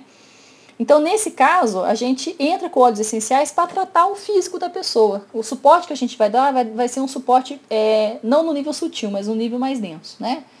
Ou então a, pessoa é, é, não tem experiência em psicoterapia. Então você vai colocar lá, de repente, um olíbano para ela cheirar. Pelo amor de Deus, né? Ela vai começar a ver TV coisa ela não, não, vai, vai, não vai entender o que está acontecendo. Então entra, sei lá, com eucalipto, com alecrim, qualquer coisa nesse sentido que pelo menos as percepções que a pessoa vai ter vão ficar mais no nível do terreno, tá? Então eu pelo menos entendo assim essa maneira. Da gente começar o aroma nidra quando a pessoa não tem experiência ou quando ela simplesmente está cansada, está doente de alguma maneira. Vou passar para o slide número 23. Aí quando você já tem praticantes que são mais experientes das psicoterapias, das terapias holísticas, das terapias energéticas, você já pode começar a usar os óleos essenciais para induzir aquela prática do relaxamento para as questões que são mais de fundo emocional e mental. E basicamente essas questões são o quê? Uma pessoa que tem uma ansiedade crônica, né? agitação mental, confusão mental, pessoas que estão em processo de depressão, pessoas que apresentam fobias ou, ou pessoas eufóricas, né, que fica naquela mania, naquela na fase da mania, na fase da, da como é que é, na fase da mania, na fase da depressão. Pessoas que estão precisando é, aumentar a atenção, aumentar a memória. Vamos imaginar o contexto que você vai pegar um grupinho de vestibulandos, né? Então agora é época de vestibular. Você pode conduzir toda uma sessão de aromanidra colocando, fazendo com aquele grupo escolha sankalpas, que tenham a ver com aquele momento que a pessoa está passando de vestibular, né? É, tudo bem, a gente falou em sankalpas que são mais espirituais, mas não tem problema da gente trazer o sankalpa para uma questão do dia a dia também, né? A pessoa não vai fazer vestibular 365 dias por, por ano. Então, a aromanidra, naquela semaninha que ela vai enfrentar as provas, pode ser, pode ter um sankalpa mais chão. E aí você traz os óleos essenciais que a gente sabe que favorecem a memória, como por exemplo todos os óleos que são ricos em cineol. Né? Você tem o alecrim, QT2, você tem os eucaliptos que são quimiotipados em cineol, né? então eles a, a, ajudam nessa questão da, da atenção, da memória. Né? Ou então alguma pessoa que de repente está enfrentando alguma perda, é, ou uma perda é, por causa de um luto, ou uma perda financeira, qualquer coisa desse tipo, você pode entrar com os óleos essenciais que a gente sabe que trabalham nesse, nessa questão. Mas aí você explica para a pessoa, né? Então eu sempre conto nos meus cursos, eu sempre conto a história do que eu tive, foi um erro que eu fiz quando eu comecei a, a praticar, a estudar mais a fundo a aromaterapia, que eu, eu dava massagem, né? E aí eu tinha uma cliente semanal que fazia massagem comigo tal, e naquela semana ela tinha tido uma perda, um, um falecimento na família, que foi muito chocante e tal, e aí eu tava naquela de que, pô, cipreste é bom, cipreste é bom para esse negócio de, de luto tal, e coloquei o cipreste no, na sinergia da massagem dela, né? Pronto, né? Foi o que bastou para eu enlutar ela de vez. Então foi um erro crasso, né? Da minha vida como aromaterapeuta. É, eu não percebi que aquilo era demais naquele momento. Eu deveria ter colocado um outro tipo de óleo essencial. Então, quando a gente começa a escolher os óleos essenciais para os contextos é, de terapia emo emocional e mental, aí a gente já tem que conhecer um pouquinho mais de aromaterapia e ter a percepção de se a pessoa está pronta para enfrentar aquele conteúdo ou não, tá? E aí, a outra é, fase do, do, do aroma nidra seria quando a gente está querendo entrar com o trabalho energético e espiritual. Então, aí realmente são praticantes experientes da psicoterapia, que já estão num processo de autoconhecimento é, é, estabelecido, né? Assim, as, as, pessoas que estão investigando o ser. Aí a gente pode estar tá propondo óleos essenciais que atuam mais nessa questão. Às vezes a pessoa está tá precisando o quê? Ancorar, né? Aterrar, é, ir para o nível da matéria, né?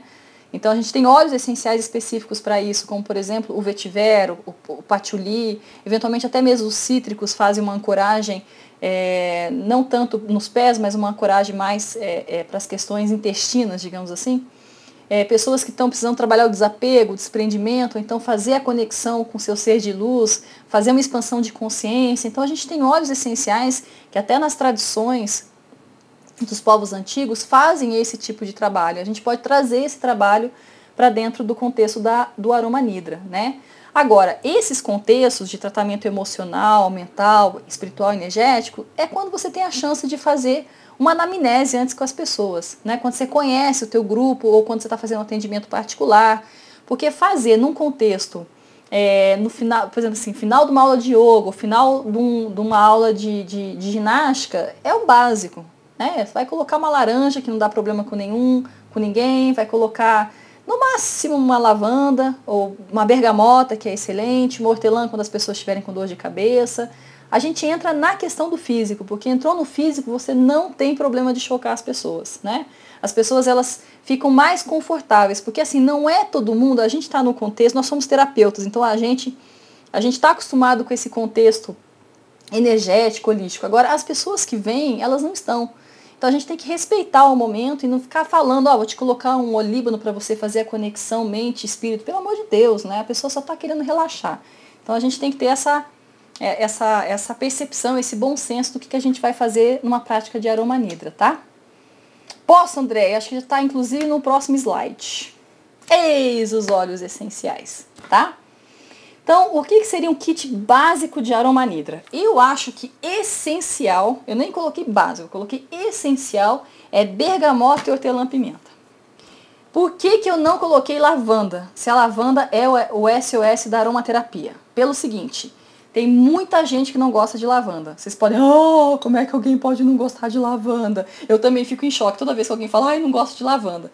Mas acho que eu já ouvi tanta gente dizer que não gosta de lavanda que eu não me choco mais tanto. Eu só fico assim, mais uma pessoa que não gosta de lavanda. Entendeu? Então, sobretudo homens, os homens não curtem lavanda. É um troço assim, entendeu? Agora, a bergamota, ela é uma lavanda disfarçada de limão. Vocês sabem disso, né?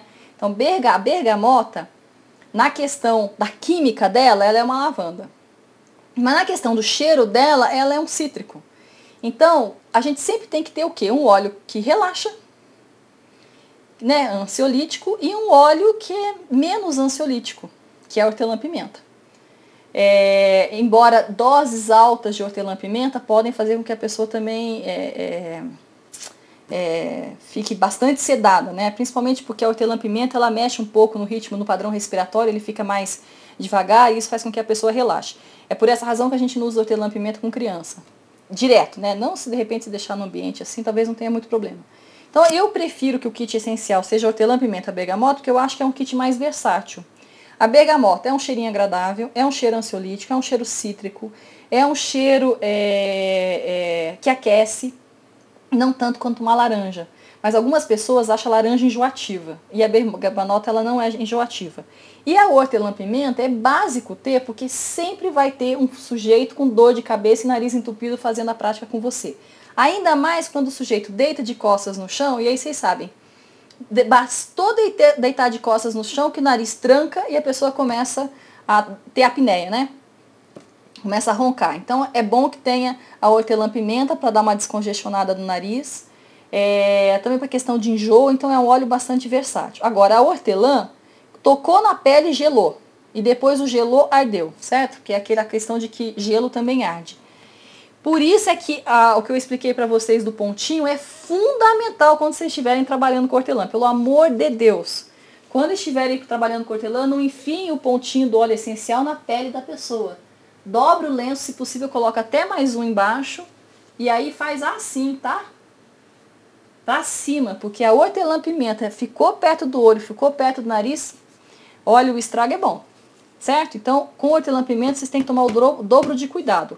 Pode até usar dois lencinhos, um com a gota e o de baixo que está sem gota nenhum, tá bom? E aí, em termos de kit essencial, a lavanda fina, né? Eu acho que entraria nesse caso. O eucalipto globulus, ou pode ser qualquer eucalipto quimiotipado em cineol, como robusta, urofila, o radiata, tá? É, o gerânio bourbon, já vou explicar por que eu escolhi cada um deles, o olíbano e talvez o vetiver e talvez o capim-limão, se você tiver grana para poder montar esse kit básico.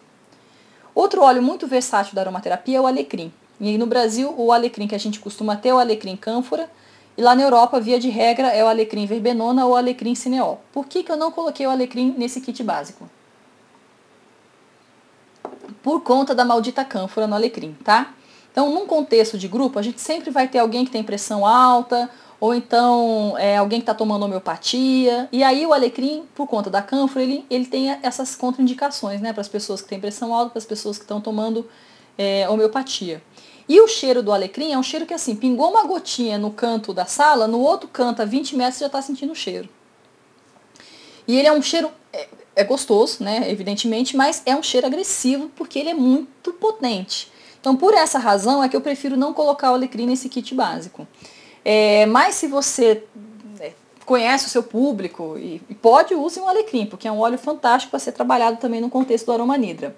Agora, como é bom ter um óleo essencial que atue diretamente nessa questão respiratória é, e, e tenha o cineol, né, porque o cineol ele, ele, ele atua nessa questão da, do estímulo dos neurônios, de, de, certa maneira, eu, aí eu coloquei o eucalipto glóbulos, tá? Agora, eu não, eu não gosto do eucalipto glóbulos, não é meu eucalipto preferido, porque tem algumas pessoas que acham que o, o cheiro que fica depois que as principais, que as moléculas mais voláteis do eucalipto evaporaram, o cheiro que fica é cheiro de chulé. Então, nesse sentido, eu acho o eucalipto radiata ou o orofílio robusta mais gostoso do que o glóbulos, mas aí vai de acordo com o freguês, tá bom? É, a lavanda fina eu coloquei pelos, pelas razões óbvias, né? Super ansiolítico, é, calmante, sedativo e é um óleo muito versátil. E também para algumas dores de cabeça, o, o a lavanda é bastante é, interessante. Há uma questão. Eu acho que é legal a gente sempre ter o hortelã e o eucalipto junto também, porque é o seguinte, a hortelã, no primeiro momento, ela abre a respiração, mas depois ela pode ser um tanto quanto agressiva e aí a gente é como se o nariz trancasse depois, porque a hortelã faz um efeito de vasoconstrição. E aí depois é, é, porque é o gelado, né? O gelado é vasoconstritor. E aí você acha que abriu o nariz, mas daqui a pouco você vê a respiração tá fechada de novo. Então, se você vai ficar cheirando aquele óleo essencial durante, sei lá, uns 20, 30 minutos, às vezes a hortelã pode ser um pouco agressiva. Então, nesse caso, tem o eucalipto globus que vai atuar nessa questão respiratória de uma maneira menos agressiva ao longo do tempo do que a hortelã-pimenta, tá? Agora, para dor de cabeça, não tem o que, né? A hortelã-pimenta, é, para mim, eu acho o óleo principal da aromaterapia para o dia a dia, mais ainda até do que a lavanda. Bem, o gerânio bourbon, eu trouxe ele aqui porque a rosa é muito cara. Então, como a rosa é muito cara, a gente vai com a prima pobre dela, que é o gerânio.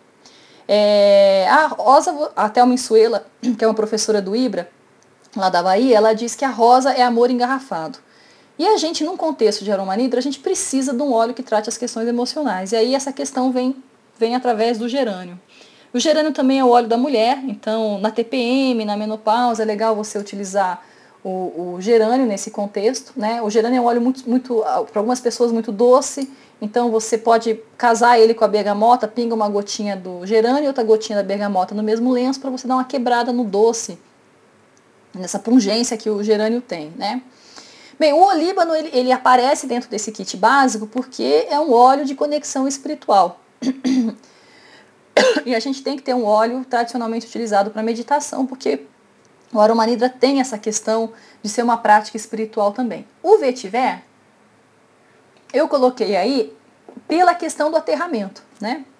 Então o vetiver, a maneira mais tradicional que a gente usa é passar o vetiver na sola dos pés para poder aterrar, trazer a pessoa para a materialidade. É por essa razão que eu coloquei o vetiver.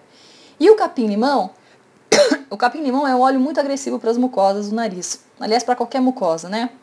Algumas pessoas não têm sensibilidade exacerbada, outras pessoas têm muita sensibilidade aos aldeídos que estão presentes dentro do capim, então a gente tem que ter um pouco de cuidado quando aproxima ele aqui da mucosa do nariz. É, é, porque é um pouco cáustico, né?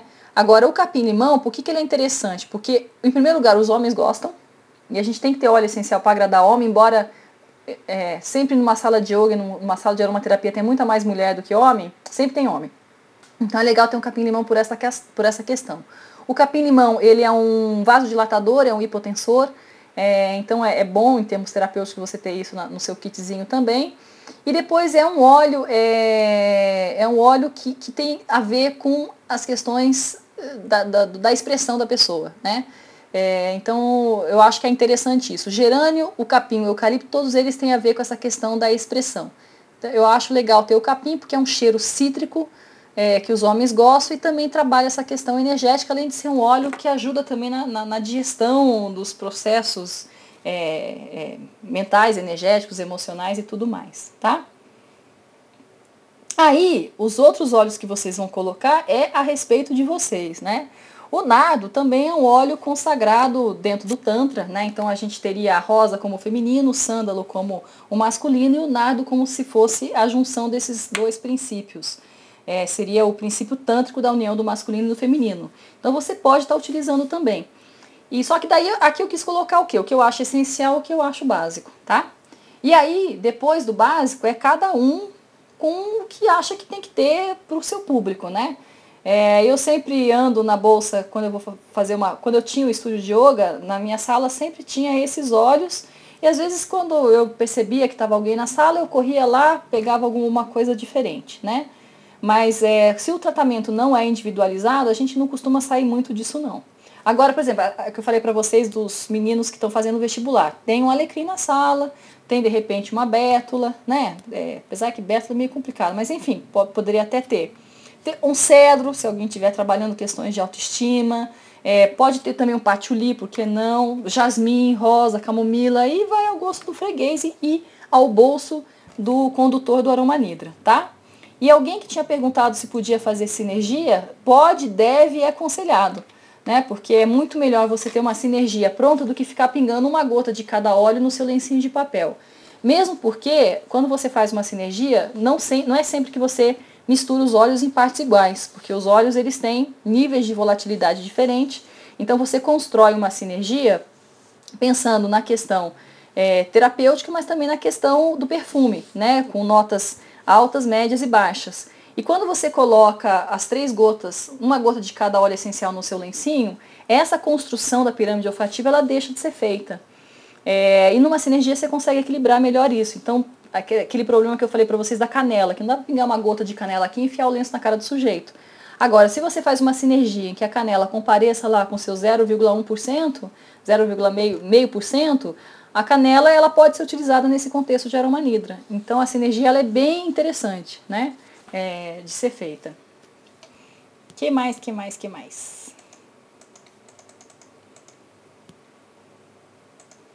Tô acabando, tô acabando. Acabei! Maravilha! Então olha só. Esse link, quem tava saindo aí, tchau, boa noite, mas acabei de acabar, você não perdeu nada, tá? Então, esse link aí que tem na tela para vocês é onde eu gravei o MP3 com um Yoga Nidra, tá? Então vocês podem entrar nesse link, aí vocês gravem lá para vocês, coloquem no pendrive, se vocês gostarem, coloquem. Se não gostaram também, descarta, né? E aí vocês podem praticar a hora que vocês quiserem. Ou então pelo menos para aprender na técnica, tá? Não tá assim, depois eu fui acabei esse esse meu podcast é um pouco antigo e depois eu fui entendendo alguns outros pontos do Yoga Nidra e eu acho que hoje eu faria, eu gravaria diferente, mas eh, tá bom, ele não tá ruim não, acho que vocês vão gostar. Né? E deixa eu ver as perguntas que. Aqui em Curitiba eu faço essas sessões de aromanidra no portal Mirables, que é ali na, na Prudente de Moraes, nas Mercês, toda quarta das 4 às 5. E deixa eu ver o que vocês colocaram aqui de pergunta. Eu queria fazer um trechinho do, do, do Yoga Nidra para vocês, mas eu acho que vai ficar meio tarde, porque já é 9 horas, né? Deixa eu só ver aqui o que, que tem de pergunta. Pera aí. A Liana lá em cima perguntou, mas como trabalhar com a questão das preferências pessoais? O gostar ou não de determinado óleo, seja ele relaxante ou não com um grupo? É, esse caso, Liana, de quando a gente tem um grupo, a gente precisa é, usar o que tem menos rejeição para as pessoas, tá? Ou então você já tem que conhecer antecipadamente do que, que a pessoa gosta e na hora de você dar o lencinho para ela, você individualizou o óleo essencial para aquela pessoa. Agora, se for colocar no grupo, a gente vai pelo mínimo divisor comum. É isso? Mínimo divisor comum? Então, pode colocar um óleo específico para cada pessoa ou, se for o mesmo para todo mundo, é o mínimo divisor comum, tá? Então, a Andrea disse que colocou a questão do difusor, porque trabalha como yoga terapeuta. Andréia, testa aí a questão do difusor, depois você me conta se você achou legal, tá?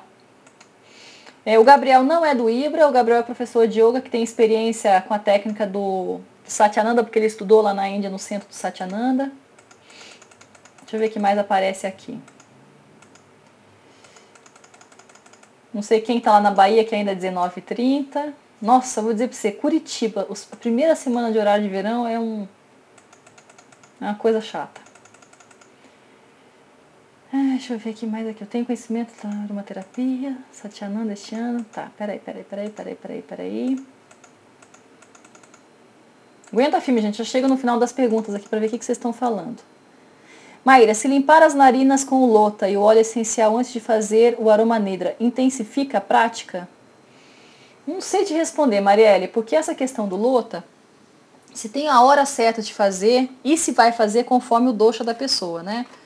O, sim, claro, o lota, ele num primeiro momento, ele abre a respiração mas conforme a pessoa fez o, o, o lota, em determinada hora do dia, conforme o doxa dela, pode ser que tranque a respiração. Então eu realmente não saberia te dizer. Se for um contexto individualizado, ou se for você aplicando a técnica em si mesma, você pode fazer o lota, o netcria, né? Agora, antes, é, em grupo é uma situação meio complicada de você fazer, ainda mais se for assim no dia a dia. Se for um contexto de um retiro tal, você manda o povo fazer o netcria, depois você não vai é, até pode colocar o óleo essencial junto com a água, embora eu ache meio complicado, tá? Porque não dilui muito bem. Mas assim, acho que potencializaria, potencializaria no sentido de que a respiração está mais aberta, né? Porque os óleos essenciais, é, para eles fazerem uma ação fisiológica nas narinas, as narinas têm que estar tá destrancadas. E mesma coisa no pulmão. E se o nariz está trancado, você cheira menos. E evidentemente você vai ter uma diminuição na eficácia da, daquela aromaterapia, tá? Mas acho que sim, você, mesma coisa, você experimenta depois você conta para mim o que, que você achou, tá? É...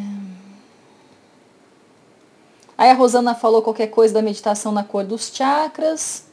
É, tá bom, que bom que tá está esclarecido. No Rio de Janeiro, não sei, Carla, quem faça, você tem que achar algum professor de yoga que conheça a técnica do Yoga Nidra, aí você pede para ele estudar uma terapia para poder colocar os óleos essenciais dentro, tá? No budismo também tem meditação deitado, sentado, em pé, caminhando. Oi, Kênia, nem vi que você estava aí na sala. Já respondi para a Thaís que dá para fazer o aroma nidra sentado. A única questão de fazer o aroma nidra sentado, Thaís, é que daí o lencinho cai, né? tem como, né? Cai, né? Aí vai ter que comprar aqueles strip de aromaterapia que vem com um negocinho assim e aquele de máscara, sabe? Que vem aquele negócio assim. Ou aqueles óculos do Dr. Daniel Penoel, que eu acho que até tem aqui. Só que agora para achar vai ser meio difícil. É, ou, ou então pega um aromatizador pessoal e deixa aqui, né? Dá para fazer sentado sim. É que nem aplicar reiki, dá para aplicar reiki sentado, né? Deixa eu ver o que mais que tem aqui. Aguenta firme, gente. Já chego aí nas perguntas de vocês. Espera aí.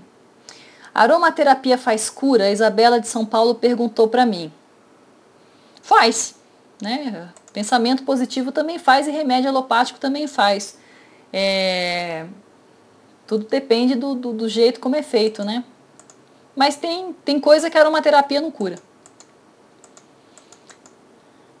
Aí vocês estão falando de cromoterapia, eu não entendo nada de cromoterapia, então desculpe se eu não posso colaborar com vocês. Vamos ver, quem sabe agora que eu vou fazer o curso do Fábio eu entendo um pouco.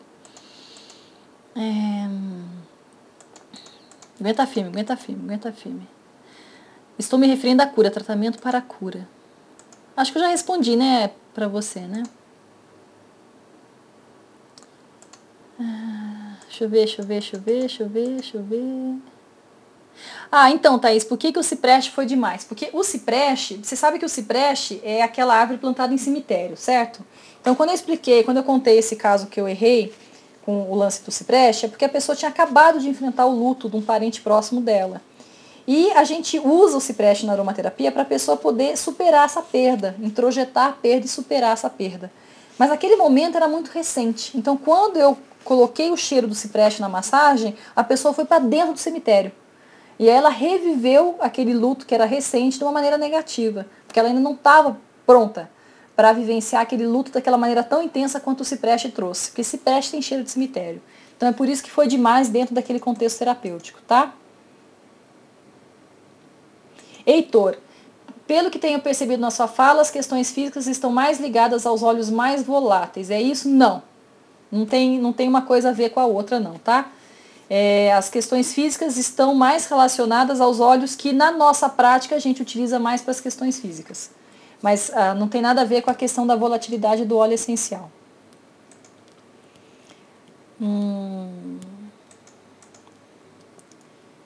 Deixa eu ver, deixa eu ver.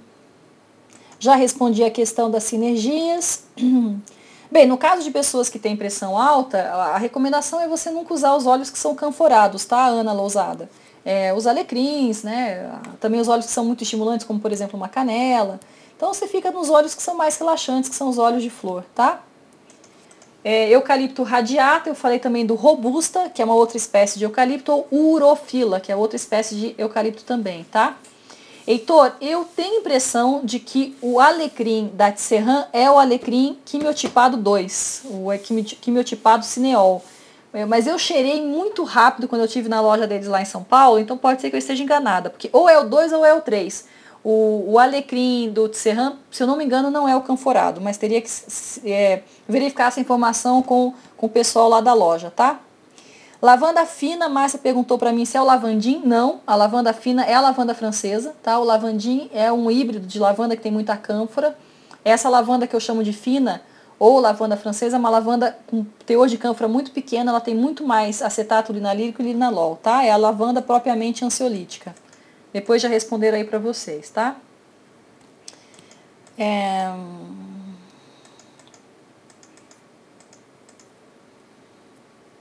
Muito bem, muito bem. Já estou chegando no final, calma. É, Tuca, não sei quem que está vendendo os óleos essenciais aí em Floripa. É, tem várias marcas no mercado. Eu vou indicar a Laszlo, que é a marca que eu estou mais acostumada a trabalhar. Eles têm um site na internet que vende os óleos pela internet, tá? empóriolaslo.com.br. Ariane, desculpa, eu não sei que slide você estava querendo anotar, mas de qualquer maneira todos eles vão estar disponíveis depois na internet. Hum, deixa eu ver aqui mais aqui. É, a Talita perguntou o que é exatamente sinergia. Sinergia é quando você combina os óleos essenciais, então em vez de você utilizar um ou outro, você utiliza vários dentro de um buquê que você faz, né? Então você combina esses óleos essenciais num perfume. Só que em aromaterapia a gente não chama de perfume, a gente chama de sinergia, tá? É, Liana, depois esse link vai estar tá, para acessar a prática do Yoga Nidra, vai estar tá no vai estar tá no, no, nos slides, tá?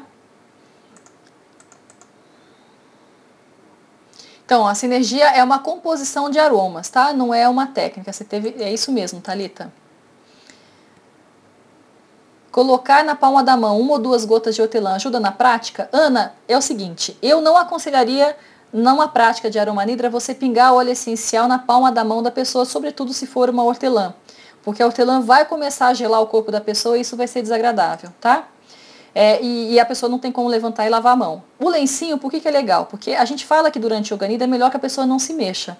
Mas se ela se encher o saco, ela tira a mão e tira o lenço. É, não tem problema, ninguém vai morrer por causa disso, não é pecado tirar o lenço, o lenço durante o Yoga Nidra.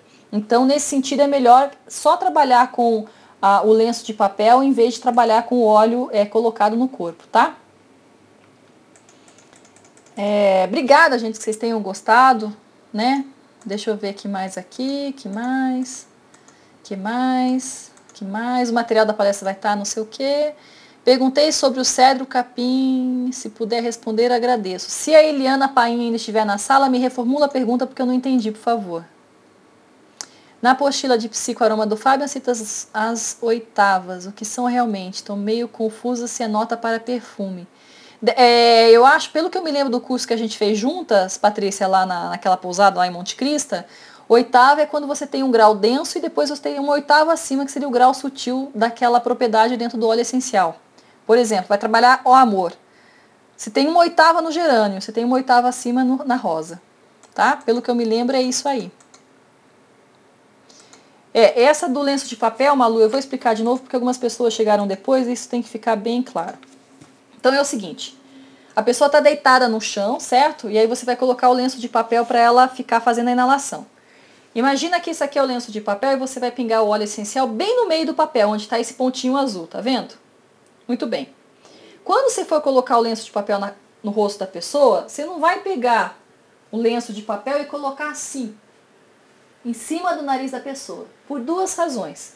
Primeiro, porque o óleo essencial vai ficar em contato direto com a pele. E dependendo do óleo essencial, isso pode arder, causar alergia, a pessoa pode ficar com ardor, certo?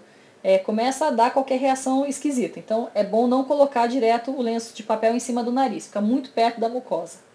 A outra razão é que a pessoa começa a dormir e às vezes começa a respirar pela boca, ou então fica aquele negócio do papelzinho assim, ó, sobe e desce. Às vezes ela chupa o papel quando ela aspira o ar pela boca durante o organismo. Então é meio desagradável aquele papel ficar subindo e descendo, subindo e descendo na tua casa. Fica irritado. Então o que, que você faz? Você pega o seu lencinho onde você pingou o, o óleo essencial, aí você dobra o lenço fora do óleo essencial, fora do meio da dobra, tá certo? Então aqui para baixo você tem a parte que está com óleo essencial e quando você vira o verso do lencinho, a gota do óleo essencial não está aqui, ficou para lá, certo? O que, que você faz? Você pega essa parte que não o óleo essencial, então a parte de trás, e essa parte de trás você coloca em cima dos olhos, de maneira que a gota do óleo essencial não esteja perto dos olhos, porque ela ficou perto da dobra, mas ela não está em contato com o nariz, ela está aqui para cima. E você deixa as narinas desobstruídas, para a pessoa não ficar neurótica, ficar com aquela sensação de aperto porque o nariz está fechado, e para não ficar aquele negócio do lencinho, sobe e desce, sobe e desce mas principalmente para o óleo essencial não entrar em contato com a mucosa. E aí, se o óleo essencial for mais complicado, tipo um hortelã, um capim, um gerânio, qualquer coisa assim, que tem muito aldeído, né, ou é muito gelado, se põe até dois lencinhos. Põe o lencinho que está com óleo essencial e ainda põe outro lencinho aqui por baixo e taca no nariz da pessoa. Tá? Tudo isso para não dar desconforto, para a pessoa não ficar meio complicada naquela hora, tá? Beleza, maluco? Compreendido? É, que mais, deixa eu ver aqui que vocês colocaram aqui. É, a, eu já respondi esse negócio de pingar na palma da mão para o cliente aspirar. Isso é, isso é recomendado em qualquer contexto terapêutico, menos no contexto terapêutico do aromanidra, porque o aromanidra, é, talvez eu não tenha ficado, me, me, me feito clara. A pessoa, o cliente, ele fica deitado no chão, de barriga para cima, imóvel em postura de chavassa. Então você deita assim, ó. Deita.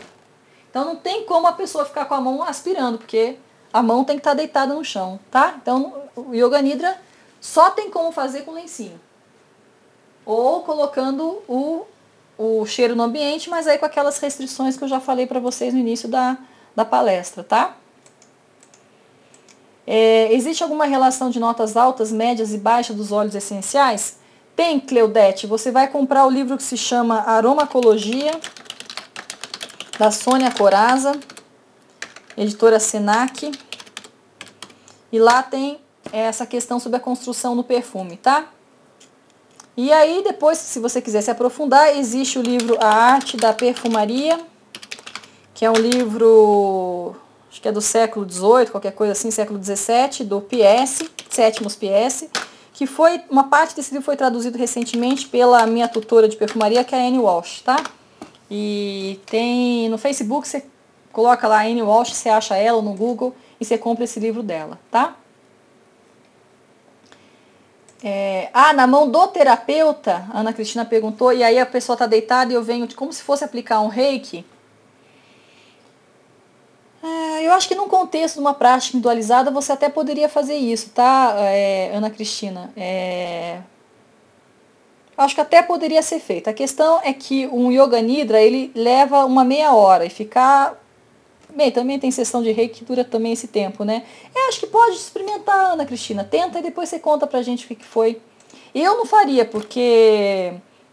É, não sei, eu não faria. Mas acho que talvez porque eu nunca tentei, né? Nunca me foi dada a ideia. Acho que vale a pena você tentar e depois contar pra gente o que que, o que, que é, tá? Eu já vejo o link pra você, Mariela, pera aí. Aguenta firme aí que eu já vejo o link.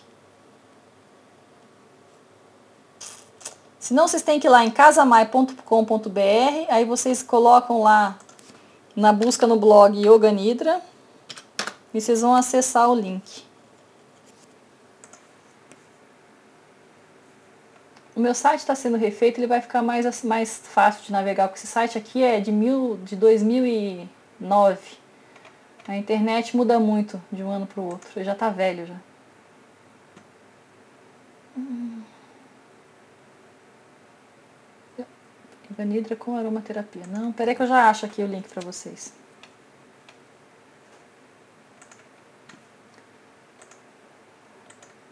Eu vou dar o link completo para vocês, porque aquele lá é um link encurtado. Então, veja se chegou para vocês o link inteiro aí. É casamai.com.br barra yoganidra, hífen completo, hífen ouça, hífen e, hífen pratique, hífen 10 minutos. Tá? Então, entrem lá e, e peguem. Certo, crianças? Alguma pergunta a mais ou posso dar por encerrada a palestra? Tá tudo certo? Nenhuma angústia? Tá tudo tranquilo? Então agora vocês vão para casa praticar Yoga Nidra, né? Quer dizer, vocês já estão em casa. Então tá bom, gente, ó. Beijo, fiquem bem. Agradeço a presença de vocês, tá? Foi super legal. Vamos ver se no ano que vem eu consigo estruturar essa palestra em curso para poder dar esse curso. Eu já dei esse curso em Curitiba aqui, mas foi em 2010. E estão me pedindo para dar de novo. Quem sabe eu, eu, eu estruturo de novo para fazer esse curso, tá bom? Então, a, na semana que vem, lá na fanpage do, da Casa Mai no Facebook, deixa eu dar para vocês qual é a fanpage aqui, é que eu vou soltar o, o link, o link para o áudio e para os slides dessa palestra, tá? Então, quem ainda não curtiu a fanpage lá, curte para poder receber a notificação de quando é, a palestra estiver disponível, tá? Vou passar aqui para vocês o link. Tá bom, gente? Então, ó, um beijo, fiquem bem. Bom, bom resto de semana para vocês, tá? Tchau, tchau. Aviso, aviso. Beijo, tchau.